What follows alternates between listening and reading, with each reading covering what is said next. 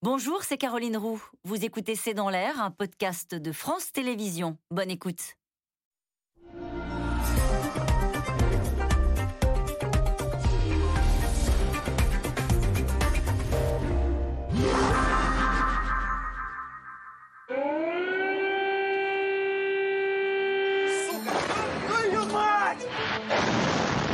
C'est un cauchemar. Comment est-ce possible? Regardez-moi ça. On est obligé de fuir. Qu'est-ce qui se passe? Où est-ce que je dois me cacher? Dites-moi, dites-moi. On a peur que les Russes utilisent des armes chimiques. On a besoin d'aide. À cet acte de guerre, nous répondrons sans faiblesse, avec sang-froid, détermination et unité. J'ordonne donc au ministre de la Défense et au chef d'état-major de mettre les forces de dissuasion de l'armée russe en régime spécial d'alerte au combat. Entendu.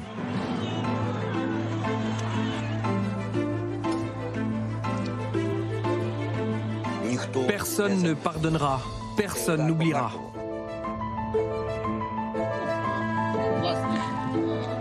Nous accueillerons les Russes avec des cocktails Molotov et des balles dans la tête. Ceux qui peuvent résister doivent le faire.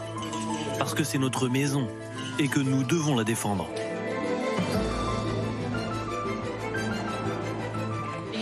Pour la première fois, l'Union européenne financera l'achat, la livraison d'armes et d'autres équipements à un pays attaqué.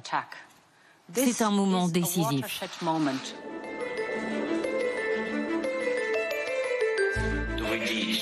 Prouvez que vous ne nous abandonnez pas et que vous êtes vraiment des Européens. Alors la vie vaincra la mort et la lumière vaincra les ténèbres.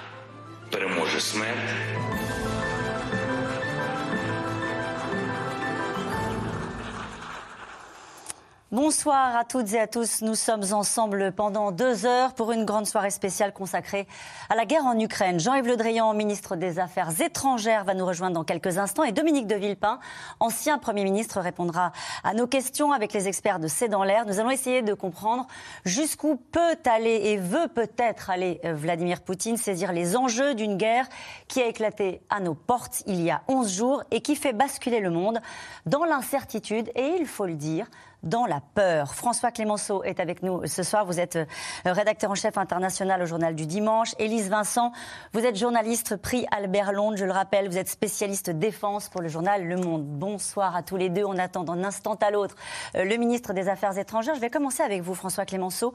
On est à 11 jours de conflit. Il y a eu des appels, il y a eu des pourparlers, il y a eu euh, des offensives qui se poursuivent inlassablement. Je pourrais rajouter, il y a eu des sanctions économiques très fortes de la part de l'Europe. Et on voit bien que pour l'instant, rien n'arrête les troupes russes qui sont aux portes de Kiev à l'heure où on se parle. Oui, c'est un, un, grignotage méthodique de l'Ukraine. Euh, ce qui est assez euh, intéressant, peut-être même presque paradoxal, c'est que les plans d'attaque euh, de la Russie qui sont en train de se réaliser, vous voyez tous les jours des cartes avec des flèches qui vous montrent les offensives au nord, à l'est, au sud. Ces plans, le Pentagone, mais aussi l'état-major de l'armée ukrainienne, les avait quasiment publiés il y a un mois en disant s'ils attaquent, voilà ce qu'ils feront. Et lorsque Vladimir Poutine a parlé de cette fameuse opération spéciale en Ukraine, euh, il a annoncé ses buts de guerre. Et ces buts de guerre, il les réalise. Autrement dit, il n'y a pas de très grande surprise. Ce qu'il a dit qui se passerait, c'est ça se passe. Peut-être sa détermination. Parce que dans les plans qu'on avait fait au début, il y avait cette idée qu'il voulait grignoter les, les territoires dont il considérait qu'il lui revenait. Aujourd'hui, on est à se dire, peut-être va-t-il organiser le siège de Kiev, de la capitale de l'Ukraine sa détermination, sur sa détermination, il n'y a pas de surprise Non, parce qu'il n'avait jamais dit qu'il souhaitait uniquement euh, reprendre le Donbass. D'ailleurs, il ne l'a pas dit dans ces termes-là, mais il l'a clairement fait comprendre à partir du moment où il reconnaissait l'indépendance de ces deux républiques autoproclamées et que ça comprenait tout le Donbass. Donc pas uniquement les 30% de ce territoire, mais la totalité du Donbass. Et sur l'Ukraine, à partir du moment où le président Poutine a dit assez vite que ce qu'il souhaitait, c'était la dénazification de l'Ukraine, la démilitarisation de l'Ukraine et sa neutralité, ça veut dire que s'il ne l'obtient pas par une capitulation, il l'obtiendra par la force armée. Et c'est exactement ce qu'il a encore répété aujourd'hui au président de la République, Emmanuel Macron. Donc il n'y a pas de surprise. La grande question que nous, nous nous posons, c'est de savoir s'il est capable, à un moment ou à un autre, de s'arrêter et pourquoi. Est-ce que ce sera parce que l'armée russe a des difficultés? Est-ce que ce sera parce que le président Zelensky acceptera de capituler? Ou est-ce que ce sera parce que, à un moment de, sursaut de raison ou de dignité, il se dit que c'est trop épouvantable d'aller plus loin et qu'il vaut mieux transiger? Mm. Euh, Sur la stratégie militaire, je rappelle que vous avez rencontré pour le journal Le Monde le chef d'état-major euh, des armées, le général Burkhardt. Euh, est-ce qu'il est dans l'état d'esprit de ce que dit à l'instant François Clémenceau C'est-à-dire, au fond, il fait ce qu'il a dit, y compris sur la stratégie militaire, ou est-ce qu'il y a une surprise de l'état-major français? Et en gros, quelle est la vision du général Burkhardt sur ce qui est en train de se passer? En fait, oui, globalement, il n'y a pas de surprise. Le sentiment côté armée française, c'est que Poutine déroule son plan avec l'idée de, globalement, de tronçonner, c'est le cas, c'est le mot du général Bourcard, l'armée ukrainienne en deux. D'un côté, avec 40 000 hommes, enfin une, grosse partie de ses effectifs qui sont près du Donbass, dans l'est du pays, massés près du Donbass, pour, pour, qui pensaient protéger le pays de cette manière. En fait, Poutine les a contournés. Et en tronçonnant, en coupant à partir de, cet endroit-là et en laissant de l'autre côté les 50 000 autres hommes qui, sont, qui maillent tout le reste du territoire. Et le général Bourcard pense qu'à partir du moment où ils auront tronçonné ça en deux, ça sera très rapide, puisque les 50 000 doivent tenir tout un territoire et on a 40 000 massés que d'un côté. Mais, il y a un mais, c'est qu'effectivement, on l'a vu, ça a l'air quand même un petit peu plus compliqué que prévu pour l'armée russe.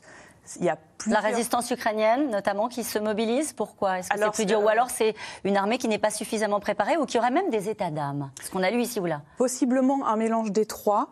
Euh, en tout cas, d'un point de vue opérationnel, a priori, l'armée russe est en retard sur son calendrier. Elle a engagé un premier échelon de force. Elle pensait arriver jusqu'à Kiev juste avec ce premier effort. Et en fait, il va lui falloir engager un deuxième échelon, c'est du vocabulaire mm. militaire, pour arriver vraiment à avoir Kiev, en tout cas encercler Kiev et faire tomber Kiev. Engager un deuxième, un deuxième échelon en termes militaires, si on, traduit, ça veut dire quoi? Ça veut dire monter en brutalité, ça veut dire mettre davantage de moyens Qu'est-ce que ça veut dire? Ça peut vouloir dire différentes choses. Euh, toutes les options ne sont pas connues.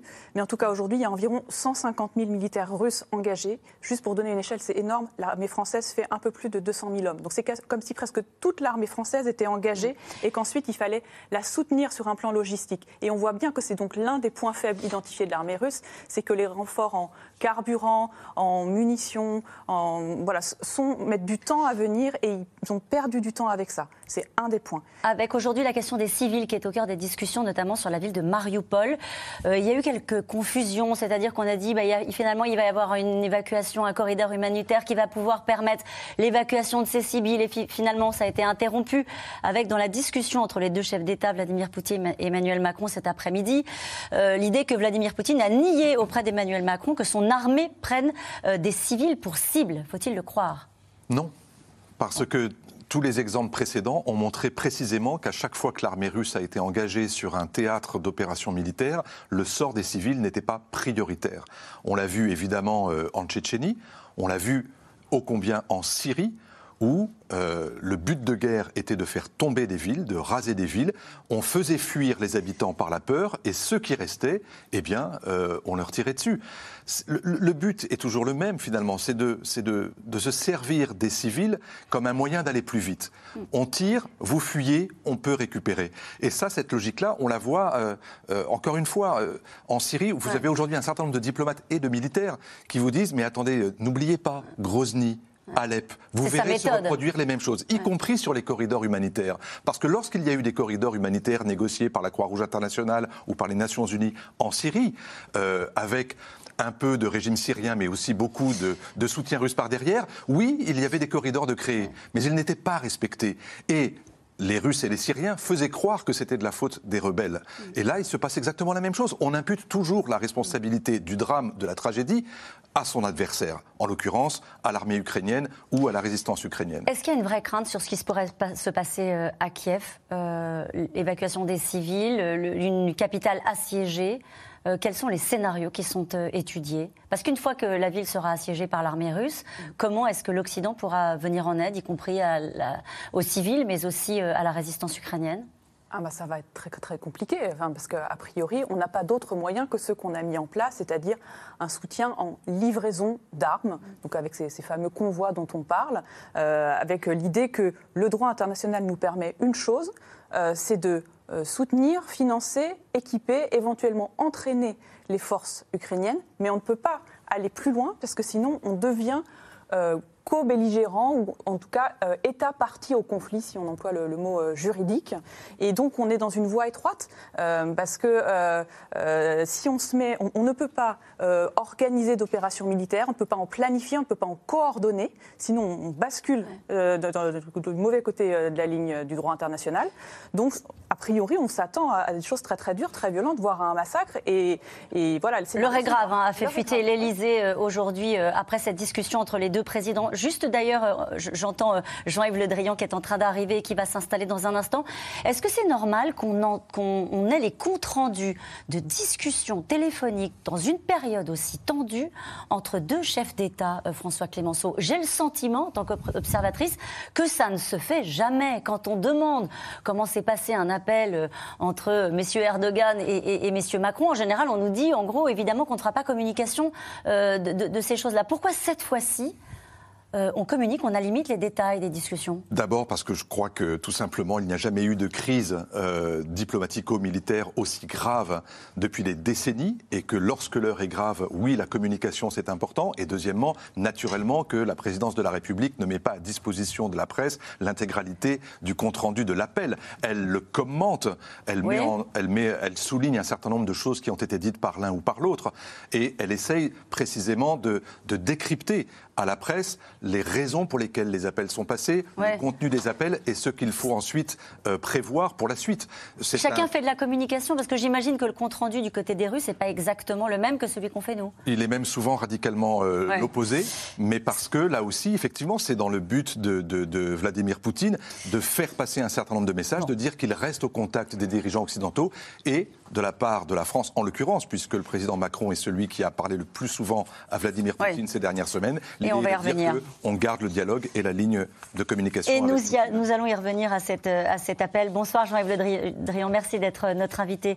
Euh, ce soir, nous évoquions à l'instant euh, le dialogue qui a eu lieu euh, cet après-midi, enfin à la mi-journée, entre Emmanuel Macron et Vladimir Poutine. La dernière fois, vous nous aviez dit, c'est ce qu'avait dit le président, le pire est à venir. Comment est-ce que vous résumeriez cet appel qui a eu lieu entre les deux chefs d'État il, il y, a eu deux choses dans cet appel. Deux sujets différents, même trois. Euh, le plus important, c'était l'initiative prise par euh, le président Macron euh, d'alerter sur la gravité que pourrait représenter toute attaque volontaire ou hmm. pas volontaire, ça peut arriver un accident, à l'égard des centrales nucléaires d'Ukraine. Il y en a beaucoup, il, y a, 15 centrales nucléaires. Il y a eu l'autre jour à Zaporizhzhia un incendie qui s'est déclenché, pas dans la centrale, dans le bâtiment administratif à côté, mais on voit bien qu'il y a une très grande fragilité et des risques considérables. Et donc, le président euh, de la République, parce qu'il est président de la République française, mais aussi parce qu'il est président de l'Union européenne, a pris l'initiative, dans la journée d'hier, de parler avec le directeur général de l'Agence internationale de l'énergie atomique mhm. euh, pour euh, envisager avec lui les mesures qui pourraient être prises pour assurer la sûreté nucléaire, la garantie de, la sûreté dans l'ensemble des réacteurs, euh, des 15 réacteurs qui fonctionnent, ou certains ne fonctionnent pas, enfin globalement 15 réacteurs en, Ukraine. Vladimir Poutine a dit à Macron de ne pas vouloir attaquer les centrales nucléaires. Et attendez, c'est pas, il faut être très précis sur ces choses-là parce que c'est des, des, sujets qui peuvent être très inquiétants. et, et, faire en sorte que, euh, sous la souveraineté ukrainienne, néanmoins, il puisse y avoir un accord sur des règles à respecter pour, pendant la période de guerre pour protéger, pour assurer la, sécurité, la sûreté nucléaire euh, de, l'ensemble de ces, de ces Pardonnez-moi, monsieur le ministre, j'ai peur de ne pas comprendre. Qui doit assurer la, la, sécurité de ces centrales bah, Ce sont les gens qui y travaillent. Voilà, d'accord. Et donc il faut faire en sorte, euh, pour prendre cet exemple-là, mais il faut aussi des pièces de rechange, il faut aussi euh, entretenir. Tout cela nécessite des règles. Et, le, directeur général de, la l'AIEA a, proposé des règles, et c'est la raison pour laquelle le président Macron a appelé le président Poutine pour, pour lui dire est-ce que tu es d'accord sur ces règles-là? C'était important de le faire aujourd'hui, Parce que demain, il y a une réunion de ce qu'on appelle les gouverneurs, donc les- Ouais. les représentants des différents États membres de l'Agence internationale de l'énergie atomique. Et c'est demain qu'on va proposer ces règles-là. Est-ce qu'il s'est engagé Oui. à ne pas cibler enfin, Non, ça- il ça- Cette engagé- question paraît absolument surréaliste. Est-ce qu'il s'est engagé à ne pas cibler les centrales nucléaires pas- ukrainiennes? C'est pas uniquement le fait de ne pas cibler, c'est aussi le fait de laisser l'entretien se faire pendant la durée euh, pour euh, éviter tout euh, incident, euh, tout accident qui pourrait se produire. Et le président Poutine a dit au président Macron, je viens d'avoir tout à l'heure euh, le président Macron au téléphone pour qu'il me- m'explique un peu ce qui s'était passé dans cet entretien, oui, alors on va voir demain. On va voir demain. puisque la réunion est demain. Et Ah. si demain, et si demain euh, les, les préconisations de, de, de M. Grossi, qui s'appelle M. Grossi, le directeur général de, de l'agence, sont prises en compte, alors là, bon, ça sera un acte. On va voir. Et ça, c'était le premier sujet, puisque vous Allez-y. voulez que je vous raconte. Oui, oui, allez-y, racontez-nous. Euh, On a des questions à vous poser aussi. Alors allez-y, je vous en Et, prie. et le deuxième sujet qui a été évoqué euh, était celui de l'aide humanitaire et, et la demande de faire en sorte que les convois humanitaires puissent librement circuler en, en Ukraine. Ce n'est pas la même chose que des corridors, on en parlera peut-être tout à l'heure. Euh, la réponse a été manifestement un peu plus vague, c'est le moins qu'on puisse dire. Et troisièmement, euh, le- la mise en alerte du président Poutine sur les risques qu'il courait s'il y avait une attaque sur Odessa. C'est ça les sujets qui ont été évoqués euh, tout à l'heure. Et le président Poutine, sur le reste de, de- des conversations, est resté d'une intransigeance totale. Hum. Euh, L'ambassade de France en Ukraine va diffuser 2,5 millions de doses d'iode pour parer aux dangers nucléaires. Oui, ça fait partie du matériel médical qu'on distribue. On a envoyé des, on a envoyé beaucoup d'équipements médicaux, euh, et ça en fait partie. Pas plus que ça. Pas plus que ça. Vous voyez, il y a des gens qui vous écoutent ce soir et euh, qui ont une inquiétude, justement parce que la Russie manie euh, la menace nucléaire très souvent depuis le début euh, de ce conflit. On vous entend très souvent dire il s'agit de la gesticulation, etc. Oui, je maintiens. Vous maintenez? C'est parfaitement inapproprié. Il y a, nous ne sommes pas en guerre contre la Russie. La Russie est en guerre contre l'Ukraine.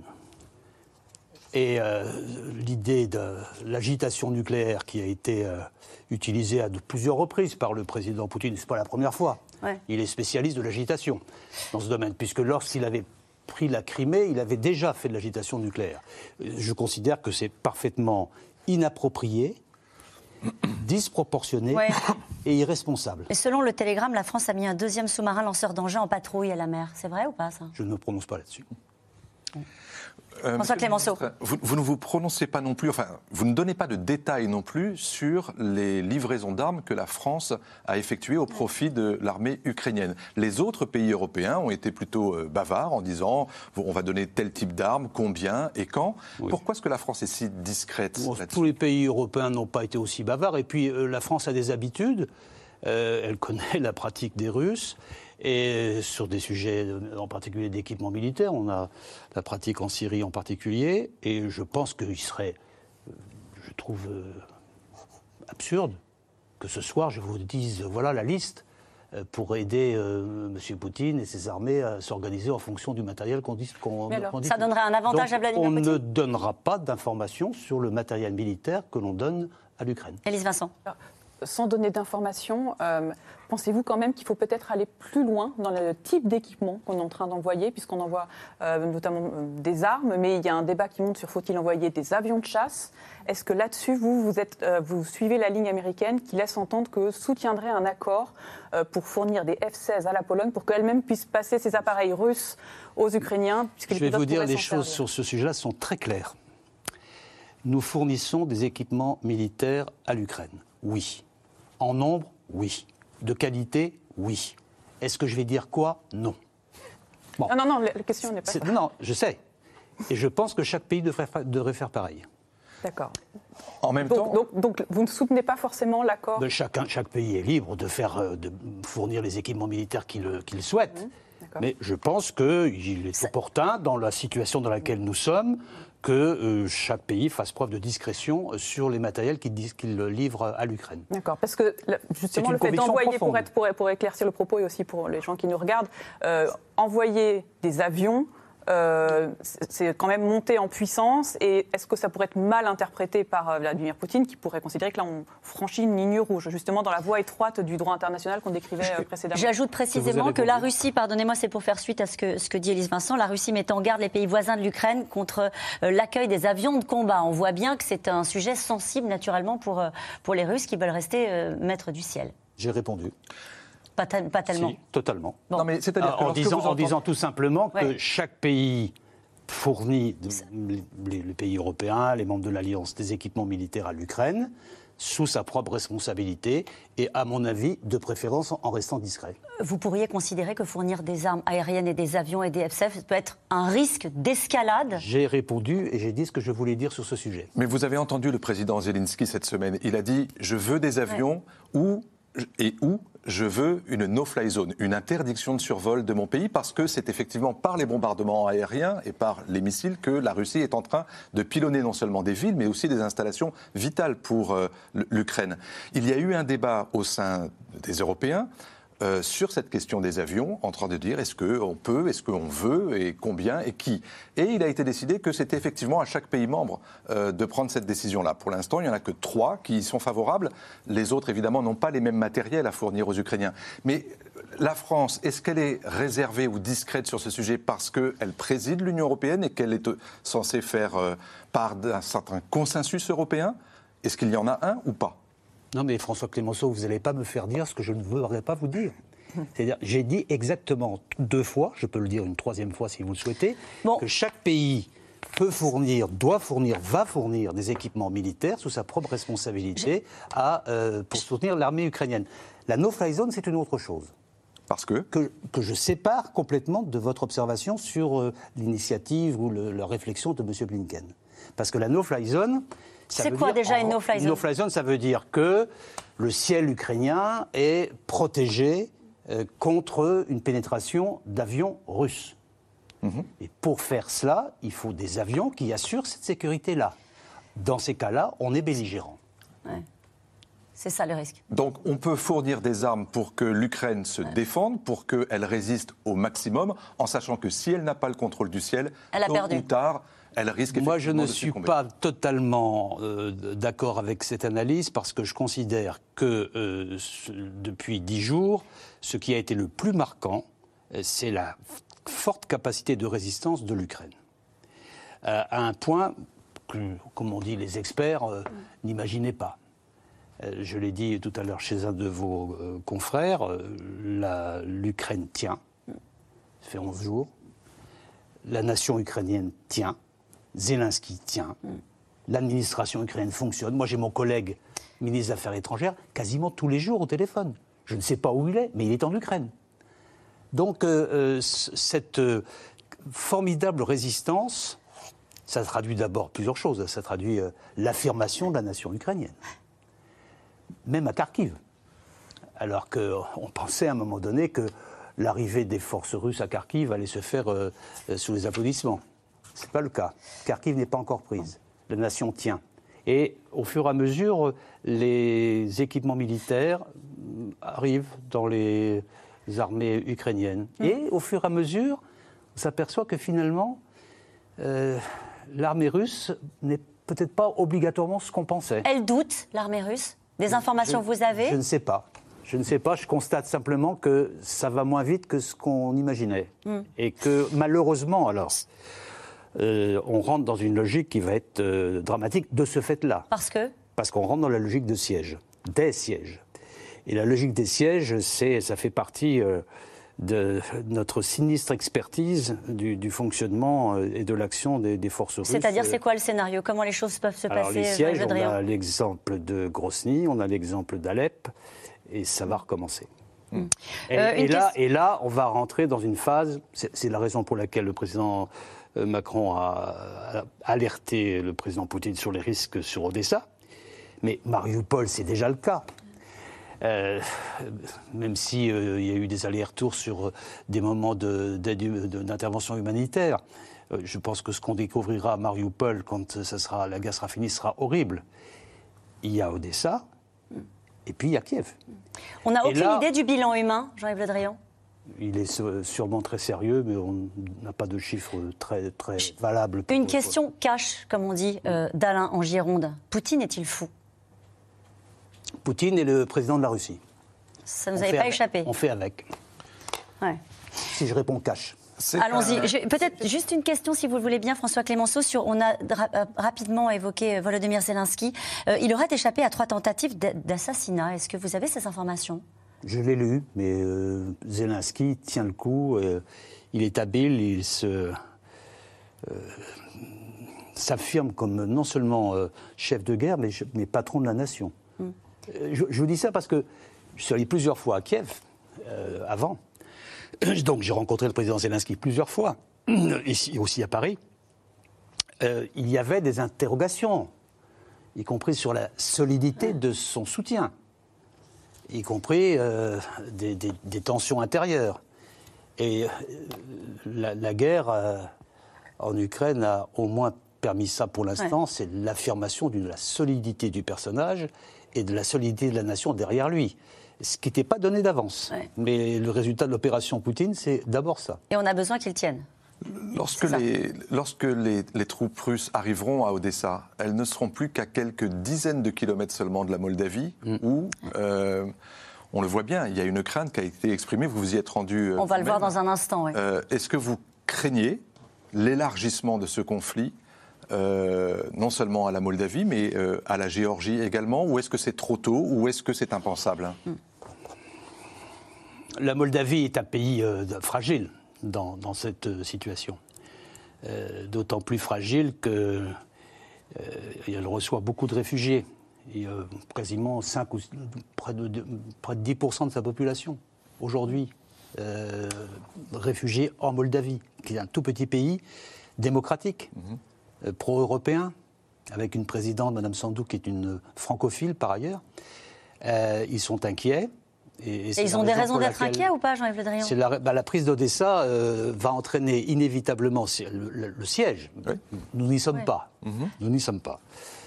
Mais bon, c'est une hypothèse qu'il ne faut pas exclure. Euh, le, le siège d'Odessa entraînera des, des flux de réfugiés considérables euh, en Moldavie. Ça sera d'abord ça le problème. Et il faudra aider la Moldavie de manière très significative, ce qu'on va faire. Élise Vincent, une question. Juste, je voulais revenir un tout petit peu en arrière sur cette euh, menace agitée euh, de- du nucléaire par Vladimir Poutine. C'est quand même un sujet qui préoccupe beaucoup euh, l'opinion. Vous l'avez dit, il y a beaucoup de gesticulation là-dedans, etc. Malgré tout, il y a quand même un point qui soucie, y compris les experts. C'est-à-dire qu'ils relativisent sur beaucoup de choses, sur presque tout, les experts, comme vous, en disant c'est de la gesticulation, calmons-nous. Pour autant, sur un point précis, qui est celui des armes dites non stratégiques, donc plutôt de courte portée, potentiellement utilisables sur un théâtre, dont on sait que la Russie est le plus gros détenteur au monde, avec un chiffre officiel qui est autour de 1900. Euh, Est-ce que, pour le coup, comment regardez-vous ce risque précis-là? C'est une arme nucléaire. Et donc, euh, mon propos à l'égard de ce type d'arme est le même que celui que j'ai indiqué tout à l'heure. C'est une arme nucléaire. Donc, la Russie, la France, l'Europe n'est pas en guerre contre la Russie, euh, l'Alliance Atlantique n'est pas en guerre contre la Russie, la Russie est en guerre contre l'Ukraine, donc tout cela est disproportionné et est agitatoire. Et est-ce que ça vous inquiète plus particulièrement ce point-là? Parce qu'on sait que notamment quand on regarde la doctrine de dissuasion russe, euh, sur ce, ce point précis, elle est particulièrement ambiguë, encore plus que sur tout le Il y, a, il y a différentes lectures de la de doctrine de dissuasion russe, je le sais, je lis vos propos. Euh, mais en tout cas, en ce qui me concerne, ministre des Affaires étrangères, ma position est celle-là. Euh, le- le- les, alertes sur le nucléaire, l'agitation faite par euh, le président Poutine à, ce sujet est vraiment hors de propos. Ça ne changerait pas la stratégie de l'OTAN? Euh, justement, s'il y avait l'utilisation d'une arme comme celle-ci, ce qu'on appelle les mini-bombes je- je ne- nucléaires, je ça ne changerait pas la Je stratégie pas plus ce soir. Ouais. Et vous Euh, ne pensez donc, pas que euh, ce je- je silence, tiens Jean-Yves Le. Drian, parce que c'est très compliqué à gérer pour les gens qui vous regardent. D'un côté, on a Vladimir Poutine qui tous les deux jours parle de la menace nucléaire. De l'autre côté, on a les Occidentaux qui refusent d'en parler. Et en face, on a les Français, les gens qui vous regardent, qui se disent est-ce qu'il faut qu'on aille acheter des pastilles d'iode parce qu'on en Oui, distribue pas- en Ukraine Je considère que le, euh, c'est disproportionné en raison du type de guerre que nous avons. Enfin, c'est la Parce qu'il n'a pas besoin. La Russie qui attaque l'Ukraine et qui fait une invasion. Oui. Quel est le but de guerre? C'est d'occuper toute l'Ukraine. Bon. euh, Et c'est tout? Toute l'Ukraine et c'est tout? Point. Toute l'Ukraine et c'est tout C'est au moins ce qui est affiché. Si le but de guerre n'est que l'Ukraine, si le but de guerre n'est pas Pour, justement pour de l'instant, le but de guerre, dans, tout ce qu'on nous dit et dans, et dans les déclarations du, du président euh, Poutine, c'est euh, dénazification, euh, euh, en fait, euh, global, démilitarisation, refus de la souveraineté ukrainienne et finalement euh, déni d'Ukraine. Hmm. Déni d'Ukraine, c'est-à-dire euh, en, en fait euh, négation de l'Ukraine. Point. C'est ça le sujet. Donc euh, toute menace nucléaire et toute agitation. Donc nous paraît- sommes condamnés à attendre qu'il ait mis l'Ukraine à genoux Non, parce que je pense que l'Ukraine gagnera. Qu'est-ce qui vous fait dire ça? Parce que la, la- la force, d'abord parce que la Russie s'est complètement isolée dans le monde. Elle n'a plus comme soutien que quoi, la Corée du Nord, euh, la Bélarus, euh, quoi, la Syrie. Syrie. C'est donc comme des compagnons de route, euh, on ferait mieux. Quoi. Mm. Euh, bon, c'est quand même pas des, des- des gens très fréquentables. Euh, c'est tout. C'est tout. Donc, euh, sur euh, l'ensemble des pays de, de la communauté internationale. Donc- donc elle, est isolée. Euh, nous avons pris des trains de sanctions considérables, dont les effets vont être, sont en train d'être lourds et qui seront, à mon avis, de plus en plus lourds. Euh, ce qui fait que le prix à payer pour la guerre va devenir insupportable et qu'à un moment donné, le président Poutine va être confronté à- le- au choix de- d'avoir des effets majeurs sur le fonctionnement de la Russie ou d'ouvrir des négociations. eh bien, la solution, c'est d'ouvrir des négociations. Mais pour ouvrir des négociations, il faut néanmoins euh, garder un canal de discussion. C'est la raison pour laquelle le président Macron continue à s'entretenir avec Poutine, même si c'est pas Oui, toujours mais très justement, agréable. Monsieur le Ministre, qu'on revienne euh, en quelques mots là-dessus. Le président Macron a voulu instaurer un dialogue exigeant et franc avec le président Poutine en 2017. En 2018 à Saint-Pétersbourg, en 2019 à Brégançon. Après, il y a eu la période du Covid et on est arrivé à cette crise avec l'amas de troupes depuis le printemps dernier, renforcé à l'automne et maintenant avec une invasion. Le paquet de sanctions européennes était destiné à être dissuasif, c'est-à-dire précisément à dire à Poutine si vous faites ça, vous serez sanctionné de façon stratégique et massive. Ça n'a pas été dissuasif, ça ne l'a pas dissuadé. Qu'est-ce qui vous permet de croire qu'un deuxième paquet de sanctions ou un troisième paquet de sanctions, Va l'arrêter. si jamais Kiev tombe ou si le président Zelensky euh, est- quitte le pouvoir, à quoi auront servi ces sanctions? Nous avons été totalement fidèles à ce que nous avions dit. Lui aussi. J'ai- oui, euh, oui, constatons-le. euh, en Alors, commun. allez-y. Euh, nous avons toujours dit euh, que si d'aventure il y avait une intervention euh, de la Russie en, en Ukraine, les effets, les conséquences, je l'ai dit moi-même depuis Ouais. le mois de novembre, les effets seraient euh, considérables et que nous prendrions des mesures de restriction massives. Je ne sais pas s'il l'a cru, parce que pendant très longtemps, le président Poutine a, a considéré que l'Europe était divisée. Ouais. Et il jouait d'ailleurs avec différents moyens d'intervention, euh, une instrumentalisation dont il- les- les- son entourage a le secret sur les divisions européennes. Ça ne s'est pas produit. Oui, mais ça n'a pas arrêté non plus, l'unité. Ça ne s'est pas produit, mais les effets des sanctions, à mon avis, commencent à arriver. D'accord. Il y a eu quatre- trois paquets de sanctions. Mhm. Euh, Nous sommes dans la phase de la mise en œuvre du troisième paquet. Mais maintenant, ce qui s'est passé depuis la semaine dernière, depuis 3-4 jours, c'est c'est le fait que euh, d'autres acteurs sanctionnent. Ils sanctionnent euh, en, vo- en votant par, euh, par leur retrait. Quand on voit toutes les grandes entreprises mondiales qui quittent la Russie, quand on voit CMA CGM, l'entreprise française euh, première, une des premières mondiales dans le shipping, euh, qui fait le transport de conteneurs, qui dit je ne vais plus en Russie. Quand je vois des grandes entreprises françaises de luxe qui disent je ne vais plus en Russie. Quand je vois American Express tout à l'heure je ne vais plus en Russie.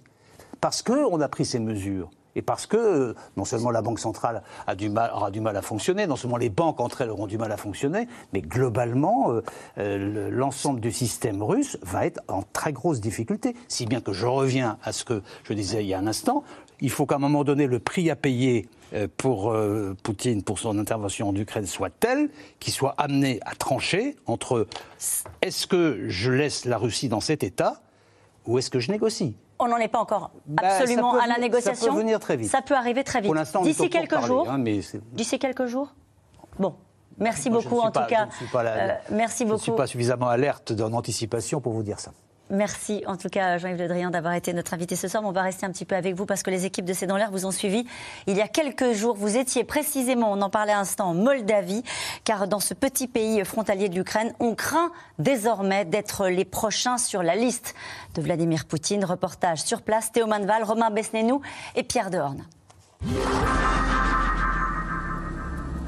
Un voyage aux confins de l'Europe. Jeudi matin, Jean-Yves Le Drian s'apprête à atterrir en Moldavie. Briefing sur l'aide aux réfugiés. Moi j'étais interrogatif hier sur euh, la manière dont on allait répartir les 100 millions. Il y a à la fois Faudra du- qu'on- faudra- non, les nôtres. Il y a à la fois Nous, du on, a, Qatar on, a, avec- on a mis du 100 000, 100 000, le président de la République a demandé qu'on ne fait que 100 millions d'euros. Ouais, euh, peut-être d'urgence d'une certaine manière. Le ministre des Affaires étrangères en mission diplomatique. La Moldavie vient de faire sa demande d'adhésion à l'Union européenne, craignant d'être la prochaine cible de Vladimir Poutine. La France affiche sa solidarité au nom de la sécurité. Nous sommes à vos côtés. Nous sommes à vos côtés parce que vous êtes membre de la famille européenne. Ce pays est à la limite euh, de la frontière ukrainienne et il est euh, perméable à des incursions qui pourraient venir par le sud. Et si nous sommes venus ici, c'est pour euh, affirmer notre solidarité, notre détermination à, préserver euh, l'indépendance, l'autonomie de la Moldavie sur la durée. La Moldavie, située à seulement 40 km du port d'Odessa en Ukraine, n'est ni dans l'Union européenne, ni dans l'OTAN. Sa crainte, subir le même sort que son voisin, dont il peine déjà à accueillir les milliers de réfugiés qui affluent tous les jours. Bonjour. Quelqu'un vient vous chercher? Oui. On peut passer? Oui, allez-y. Hier, les Russes ont commencé à bombarder depuis leur navire en mer. Alors j'ai pris des vêtements et je suis partie. Ils ont seulement laissé les femmes et les enfants traverser la frontière. Mais les plus grands et nos maris ont dû rester. Parmi les bénévoles moldaves présents ici, beaucoup s'imaginent un jour à la place des réfugiés, à leur tour contraints de s'exiler. Tenez, c'est pour vous. C'est le cas d'Alexander, 17 ans. Où ira-t-il si un jour la Russie décide d'aller plus loin et d'envahir son pays Je n'aurais jamais cru voir arriver des réfugiés ici. Mais dans un moment comme celui-là, comment ne pas aider Nous aussi, on pourrait être dans cette situation. On prie pour que cela n'arrive pas. La guerre aux portes du pays. La menace déjà à l'intérieur. En Moldavie, tous les regards sont braqués sur la Transnistrie, une région séparatiste qui borde l'est du pays, aux mains des pro-russes depuis 1992. De l'autre côté de ce pont, la Transnistrie est totalement coupée du monde, impossible d'y accéder, ni même de filmer. La police moldave nous met en garde. C'est une zone de conflit. Même s'ils n'utilisent pas de jumelles, ils peuvent avoir des drones. Donc en étant là, vous vous mettez en danger et vous nous mettez en danger. Ces derniers jours, la tension est montée d'un cran ici. La guerre meurtrière d'il y a 30 ans, qui a mené à l'autonomie de la Transnistrie, va-t-elle se répéter? De l'autre côté du fleuve, c'est la soi-disant république autoproclamée de Transnistrie. Ce restaurateur moldave est installé sur les rives du Niestre, à quelques mètres de la région pro-russe. La guerre, il l'a bien connue. On entendait les tirs toute la nuit. On ne pouvait pas dormir à cause des explosions. Les séparatistes tiraient dans cette direction, vous voyez? De ce côté, sur nous, les Moldaves. La Transnistrie, ce qu'il se passe actuellement en Ukraine, ça va devenir un problème pour toute l'Europe. Ne pensez pas que vous allez pouvoir rester de côté en espérant que les choses s'arrangent. Vous savez ce qu'on dit L'appétit vient en mangeant. L'appétit de Vladimir Poutine l'amènera-t-il jusqu'à faire la guerre à la Moldavie? Ce petit pays de l'ex-URSS ne souhaite en tout cas pas adhérer à l'OTAN de peur d'attiser encore un peu plus les foudres du Kremlin. Et nous allons revenir sur euh, les craintes hein, de ces populations moldaves, mais je voudrais faire les présentations. Euh, le général Jean-Paul Paloméros nous a rejoint, ancien chef d'état-major et ancien commandant suprême de la transformation de l'OTAN. Jean-Dominique Giuliani, euh, président de la Fondation Robert Schuman. Marion Van Rettegem, grand reporter et chroniqueuse à l'Express. Bonsoir, À, tous, à, tous, les trois. Et, et, Élise Vincent qui reste à nos côtés. Dans un instant, Dominique de Villepin sera notre invité. Je reviens avec vous, Jean-Dominique Giuliani, sur ces images qu'on vient de voir avec cette formule « l'appétit vient en mangeant ». Jusqu'où ira Vladimir Poutine? N'en sait rien, bien sûr, mais euh, la détermination des Européens est très forte. Vous voyez que se multiplient euh, les gestes de solidarité à l'égard de la Moldavie. C'est une situation ancienne, un conflit gelé de longue date, puisque le pays est coupé en deux avec euh, des séparatistes soutenus par une armée russe, au départ en tout cas. Et donc, bien sûr, c'est un point de vigilance très important. Mais elle existe cette crainte-là? On en parlait tout à l'heure avec Jean-Yves Le Drian, qu'il n'ait pas envie de s'arrêter à l'Ukraine. On est obligé d'y penser. Je crois que le ministre avait une réponse qui n'est pas de la langue de bois. Il a dit aussi qu'il y a des buts de guerre, mmh. hein, n'est-ce pas? Il y a des buts de guerre pour la Russie.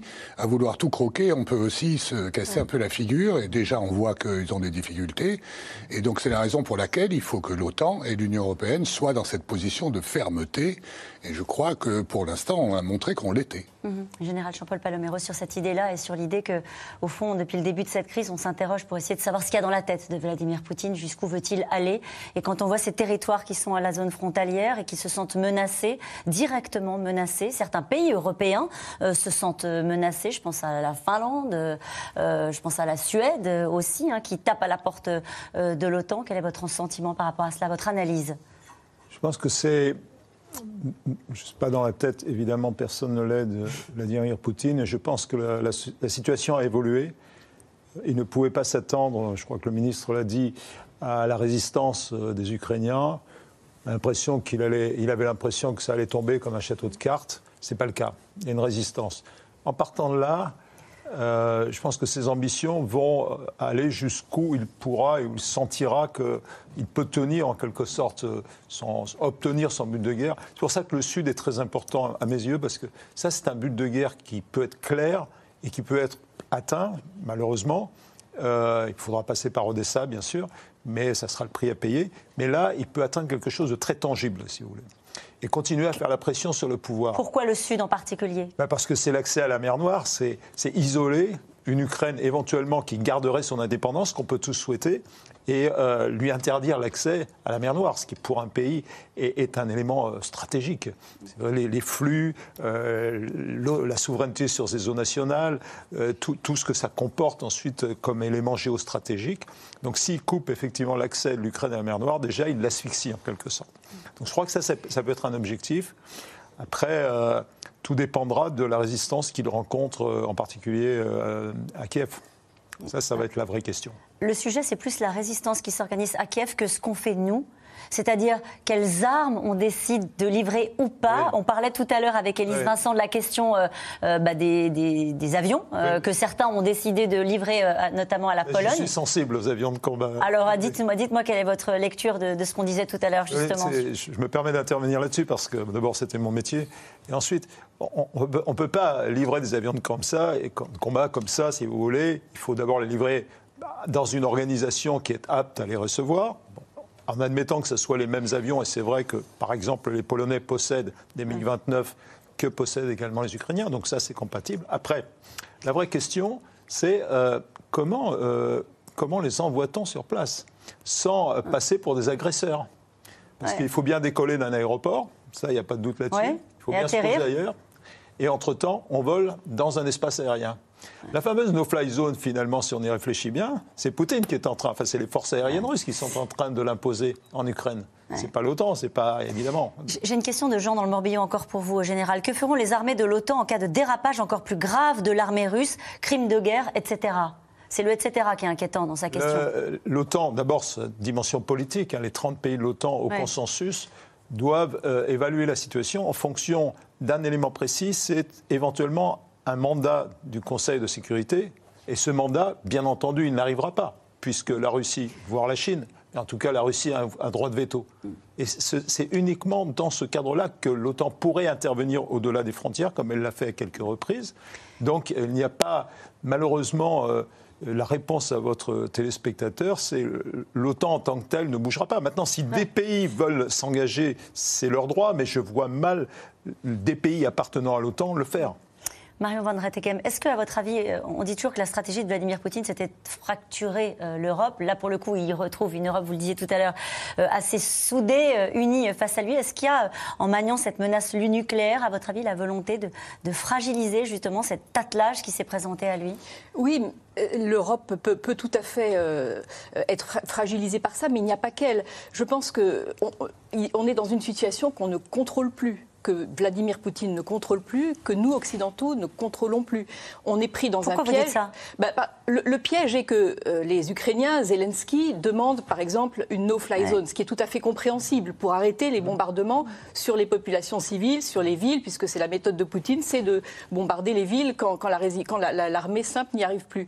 Et puis de l'autre côté, évidemment, l'OTAN, l'OTAN euh, ne peut pas euh, céder à cette, à cette no-fly zone sous prétexte de de devoir euh, rompre avec le droit international et de surtout d'entrer, ce serait un acte de guerre de la part de l'OTAN.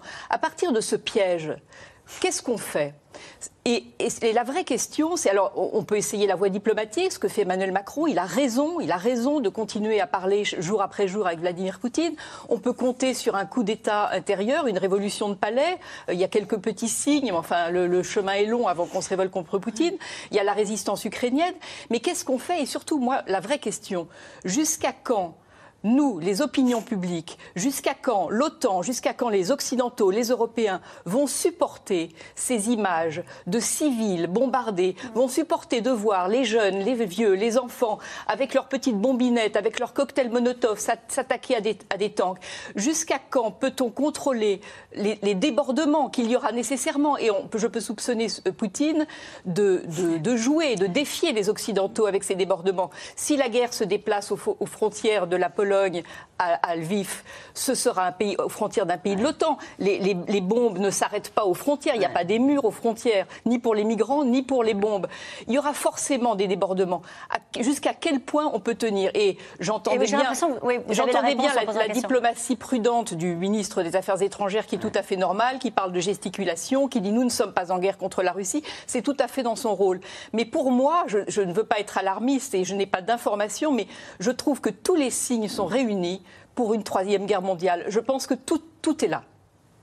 Votre avis sur cette phrase euh, assez alarmiste de Marion Van Rettegem Au fond, on y a, je vais vous dire, on y a tous pensé ces dernières semaines. Vous le formulez clairement. Moi, je, je, je, serais assez d'accord avec ça. Je pense que l'émotion va monter. Mais enfin, j'appellerais pas forcément ça la Troisième Guerre mondiale. Je pense que, si vous voulez, le maître du Kremlin, si on peut l'appeler comme ceci, est en train de tirer, qu'on le veuille ou non, un nouveau rideau de fer, en quelque sorte. La question est de savoir qui va rester derrière le rideau de fer, mm. l'Ukraine, et qu'on rentre dans une nouvelle phase de ce qu'on a appelé pendant 40 ans la guerre froide. Et c'est une nouvelle forme de guerre froide.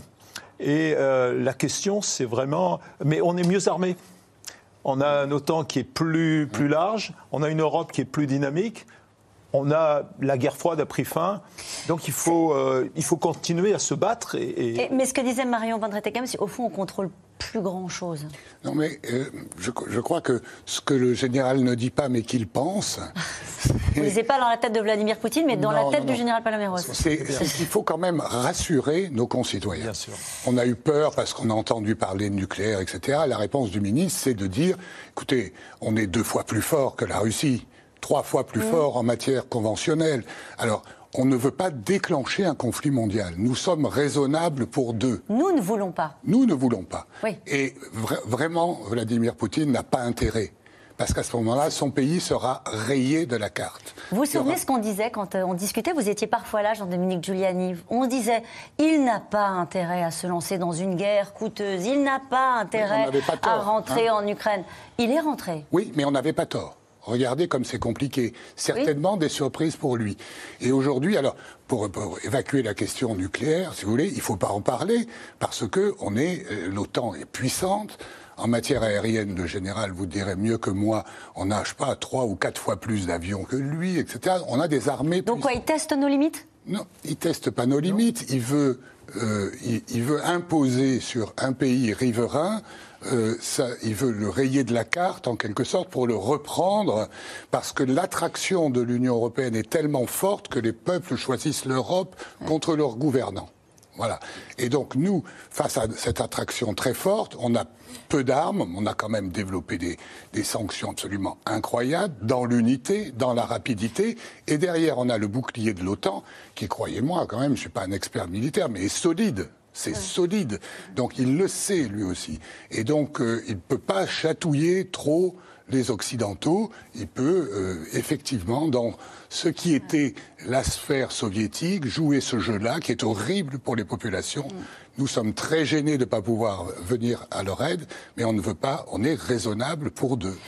On est raisonnable pour deux quand euh, euh, la Moldavie, euh, quand la Géorgie tape à la porte de l'Europe clairement, et l'Ukraine surtout, avec des appels parfois très poignants de Volodymyr Zelensky qui dit c'est le moment, c'est le moment de nous accueillir et de nous protéger. que peut-on répondre à ces pays-là qui ne veulent pas être de l'autre côté du, du rideau de fer, de ce dont vous parliez à l'instant général? On ne peut malheureusement que leur donner une perspective d'adhésion. On ne peut pas leur dire vous allez adhérer tout de suite, il y a une procédure, c'est long. D'abord, ce serait un choc terrible pour vos pays si vous adhériez tout de suite. En plus, on rentrerait, nous, en guerre immédiatement, parce qu'il y a un traité d'Union européenne qui nous oblige à venir en aide aux adhérents de l'Union européenne, l'article 42.7 du traité, d'accord, et l'article 5 du traité de l'OTAN. Donc, il y a des perspectives, il faut les donner, mais si vous voulez, on encore une fois, euh, la maîtrise dont on fait preuve, c'est ce qui devrait rassurer aussi nos concitoyens. Mm. On n'est pas des vats en guerre. Souvenez-vous, on a appris de notre histoire. À Sarajevo, un engrenage s'est euh, mis en route qui a, qui a, mis le feu au monde entier. C'est la même chose. C'était la même chose avec Hitler, avec les Sudètes. Cette fois-ci, on n'a pas fait Munich on n'a pas fait Munich. Mm. Voilà. Alors je sais bien qu'il y a des gens qui souffrent, c'est terrible. Je suis euh, vraiment, mon cœur saigne pour l'Ukraine que je connais, que j'aime. Mais si vous voulez, on ne peut pas aller trop loin parce qu'on est. Vous considérez qu'on est déjà allé suffisamment loin? Non, mais on peut encore durcir les sanctions, on peut encore. Euh, euh, avoir des interdictions, on peut encore durcir le mécanisme. Euh, et puis, on le voit, il y a aussi la diplomatie qui, elle, euh, quand même, peut aussi jouer son rôle. Avec un sommet européen les 10 et 11 à Versailles, hein, sur, notamment sur la question de la défense européenne. Élise Vincent, vous vouliez dire un mot Non, pour rebondir un petit peu sur tout ce qui était dit, c'est que je pense que, euh, en réalité, on ne dit pas souvent, mais même si on voulait intervenir militairement, très concrètement, aujourd'hui, ça serait très compliqué, notamment sur le plan aérien, je m'en remets à vous, puisque la Russie a, fait, a mis en place une espèce de barrière anti-aérienne avec tout un tas de systèmes, notamment euh, anti-missiles, qui couvrent en gros, euh, je, je, caricature, mais des pays baltes euh, à la Méditerranée et qui empêcheraient nos avions de chasse de passer, en tout cas qui s'exposeraient à des risques de, neutralisation. Pas qui empêcherait. Pas qui empêcherait. Non, non. non. Alors? pourquoi pas qui empêcherait en tout, cas, ça serait compliqué, ça serait pas si simple. Voilà. D'accord. Ça, ça, serait vraiment euh, euh, violent. Et donc voilà, du coup, ça nous pose forcément un peu en, repli et un peu de manière un peu passive. C'est-à-dire que potentiellement, comme le disait le général Thierry Bourcard, le rouleau compresseur euh, russe risque de passer et nous, nous risquons d'être un peu passifs face à tout ça. Mais c'est ce qu'on a très bien compris depuis le début de cette émission. C'est-à-dire que l'OTAN a des limites, l'Europe a des limites, Vladimir Poutine n'en a pas beaucoup.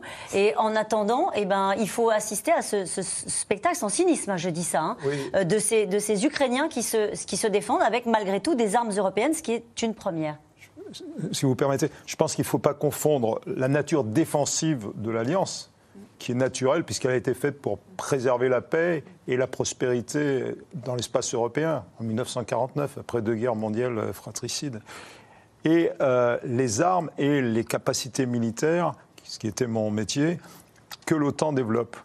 La menace que vous citez, elle est, réelle. Et alors, nul n'aurait intérêt à la sous-estimer.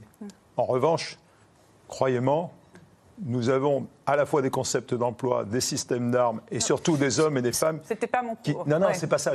mais qui sont vraiment capables d'aborder cette menace comme il le doit. C'est pas sans risque. Mais, voilà, ce n'est pas sans risque. Marion Van Rettegem, ce qu'on a vu cette semaine, alors peut-être a-t-on euh, envie de voir les choses positivement, dans, si tant est que ce soit possible, dans cette guerre-là, c'est que peut-être que l'Europe de la défense est née.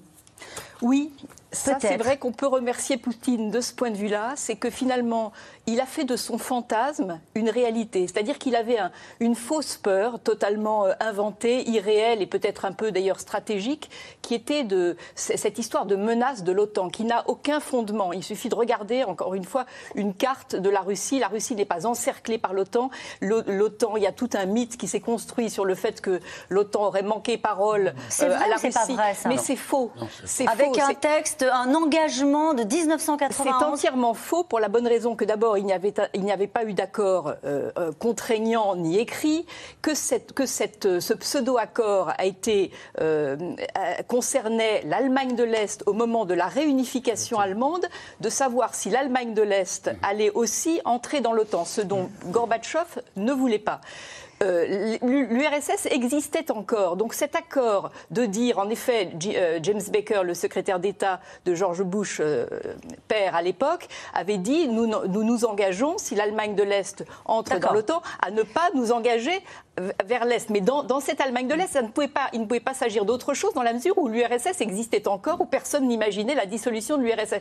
Donc il y a une espèce de réécriture totale de cet accord par Vladimir Poutine et par les poutiniens français. On les entend beaucoup là-dessus. Mais c'est faux. L'OTAN n'a pas dérogé à la parole donnée aux Russes. C'est une invention de Vladimir Poutine. Et donc vous commenciez en disant qu'au fond, il va obtenir ce qu'il redoutait, c'est-à-dire une Europe unie. C'est pas si souvent que ça arrive. Hein, je parle sous votre contrôle, Jean-Dominique Giuliani, et une Europe euh, aujourd'hui qui a le sentiment qu'elle doit mettre en place euh, des, des mécanismes, en tout cas, pour assurer sa défense. En tout cas, tout ça se fait euh, Exactement, c'est le point positif. Enfin, dans la mesure où on peut parler de points positifs ces jours-ci, mais c'est un peu le point positif, dans la mesure où il redoutait, en effet, il avait inventé cette menace de l'OTAN, il a réveillé l'OTAN, qui était en état de mort cérébrale, comme l'avait dit Macron, et il n'y il avait pas d'unité européenne, il avait raison de penser que nous étions des faibles et des désunis, et ben il a réuni, il a réunifié non seulement les, pays européens entre eux, mais aussi l'Europe et les États-Unis.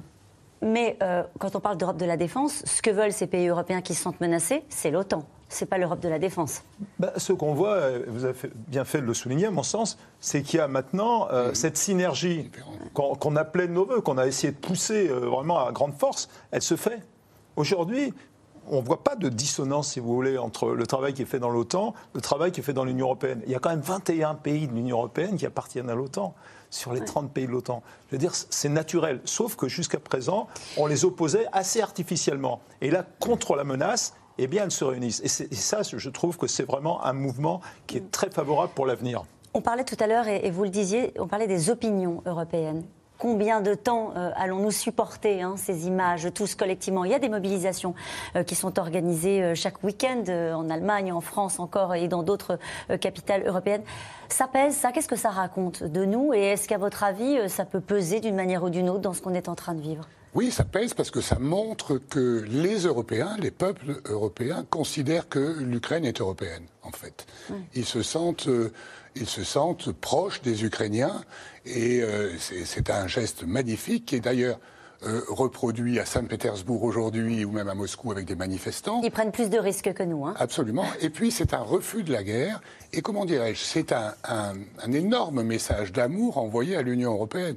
Parce que qu'est-ce que c'est qui est en cause? Qu'est-ce qui gêne Poutine en fait? C'est cette attraction des peuples vers l'Union européenne, pas vers l'OTAN, mm. vers la manière dont on vit, avec notre liberté d'expression et la prospérité qui va avec.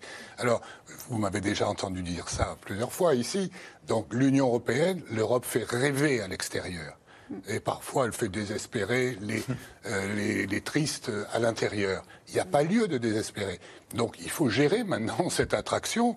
Euh, mais dans la réponse à Poutine, l'Union européenne a été beaucoup plus efficace que tous les autres. Je crois qu'il y a 700 euh, personnes ou organismes sous sanction. Il y en a 119 de la part des Américains et à peine 200, je crois, de la part des Britanniques. Donc nous avons montré une unité. Pourquoi? Parce que nous nous sentons agressés dans ce que nous sommes. On a bien compris que c'est l'Union européenne telle qu'elle est, la communauté de droit, avec des droits, avec des qui protègent les minorités, la non-discrimination, l'état de droit, les libertés. C'est ça qui est en cause. Euh, avec un sujet qui va être posé euh, à l'Europe et pour l'instant qui se passe bien, c'est là aussi une première, c'est la question des réfugiés, Marion Van. Avec un million de réfugiés qui sont arrivés là pour le coup en Pologne, qui est en première ligne sur la question des réfugiés, et une Europe qui donne le sentiment, là pour le coup, d'avancer dans le même sens, y compris de la part de certains pays qui jusqu'à présent avaient montré plus de réticence à l'accueil des réfugiés pas forcément pour des raisons très glorieuses, parce qu'en effet, les Ukrainiens blancs chrétiens sont mieux accueillis que les Syriens en 2015.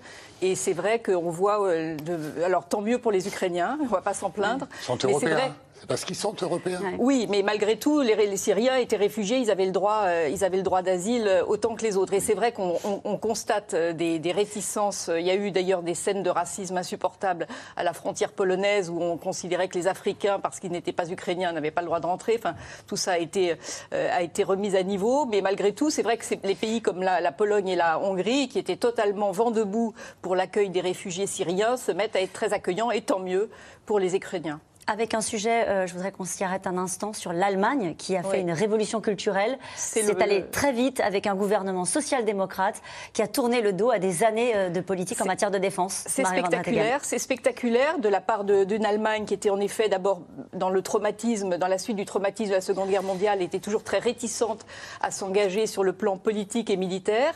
Euh, il y avait en plus Scholz, le, chancelier Olaf, Scholz, qui est social-démocrate, qui était le vice-chancelier d'Angela Merkel, était comme elle euh, très dans cette tradition allemande, on privilégie les intérêts économiques sur, les, sur les, la puissance politique. Euh, en plus, le, Parti social-démocrate allemand est en lien particulier avec la Russie.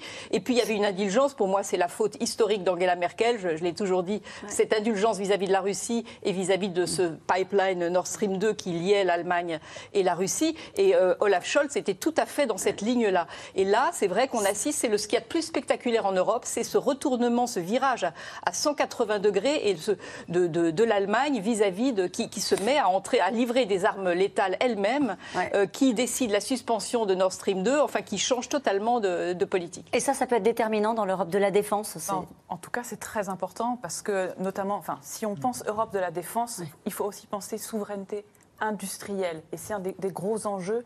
Et on sait qu'aujourd'hui, euh, il y a des dossiers très importants tels que la construction d'un avion de chasse européen, le SCAF, où euh, il y a des projets dans le domaine du spatial. Et on sait que si, notamment France et Allemagne, ne s'entendent pas, et si l'Allemagne n'est pas vraiment euh, très engagée dans ces projets, ils ne se feront pas ou ils mettront trop de temps à se faire. Donc c'est un point à suivre. La conclusion avec vous sur ce, plateau, sur cette notion-là de l'Allemagne qui change de logiciel, on va le dire comme ça. Je crois que ce qui était un mythe d'une Europe puissance, d'une Europe dotée d'une véritable autonomie stratégique, peut maintenant enfin se réaliser. Souhaitons simplement que le vent de liberté continue à souffler sur l'Ukraine et souhaitons que les Européens tireront toutes les conclusions de ce conflit.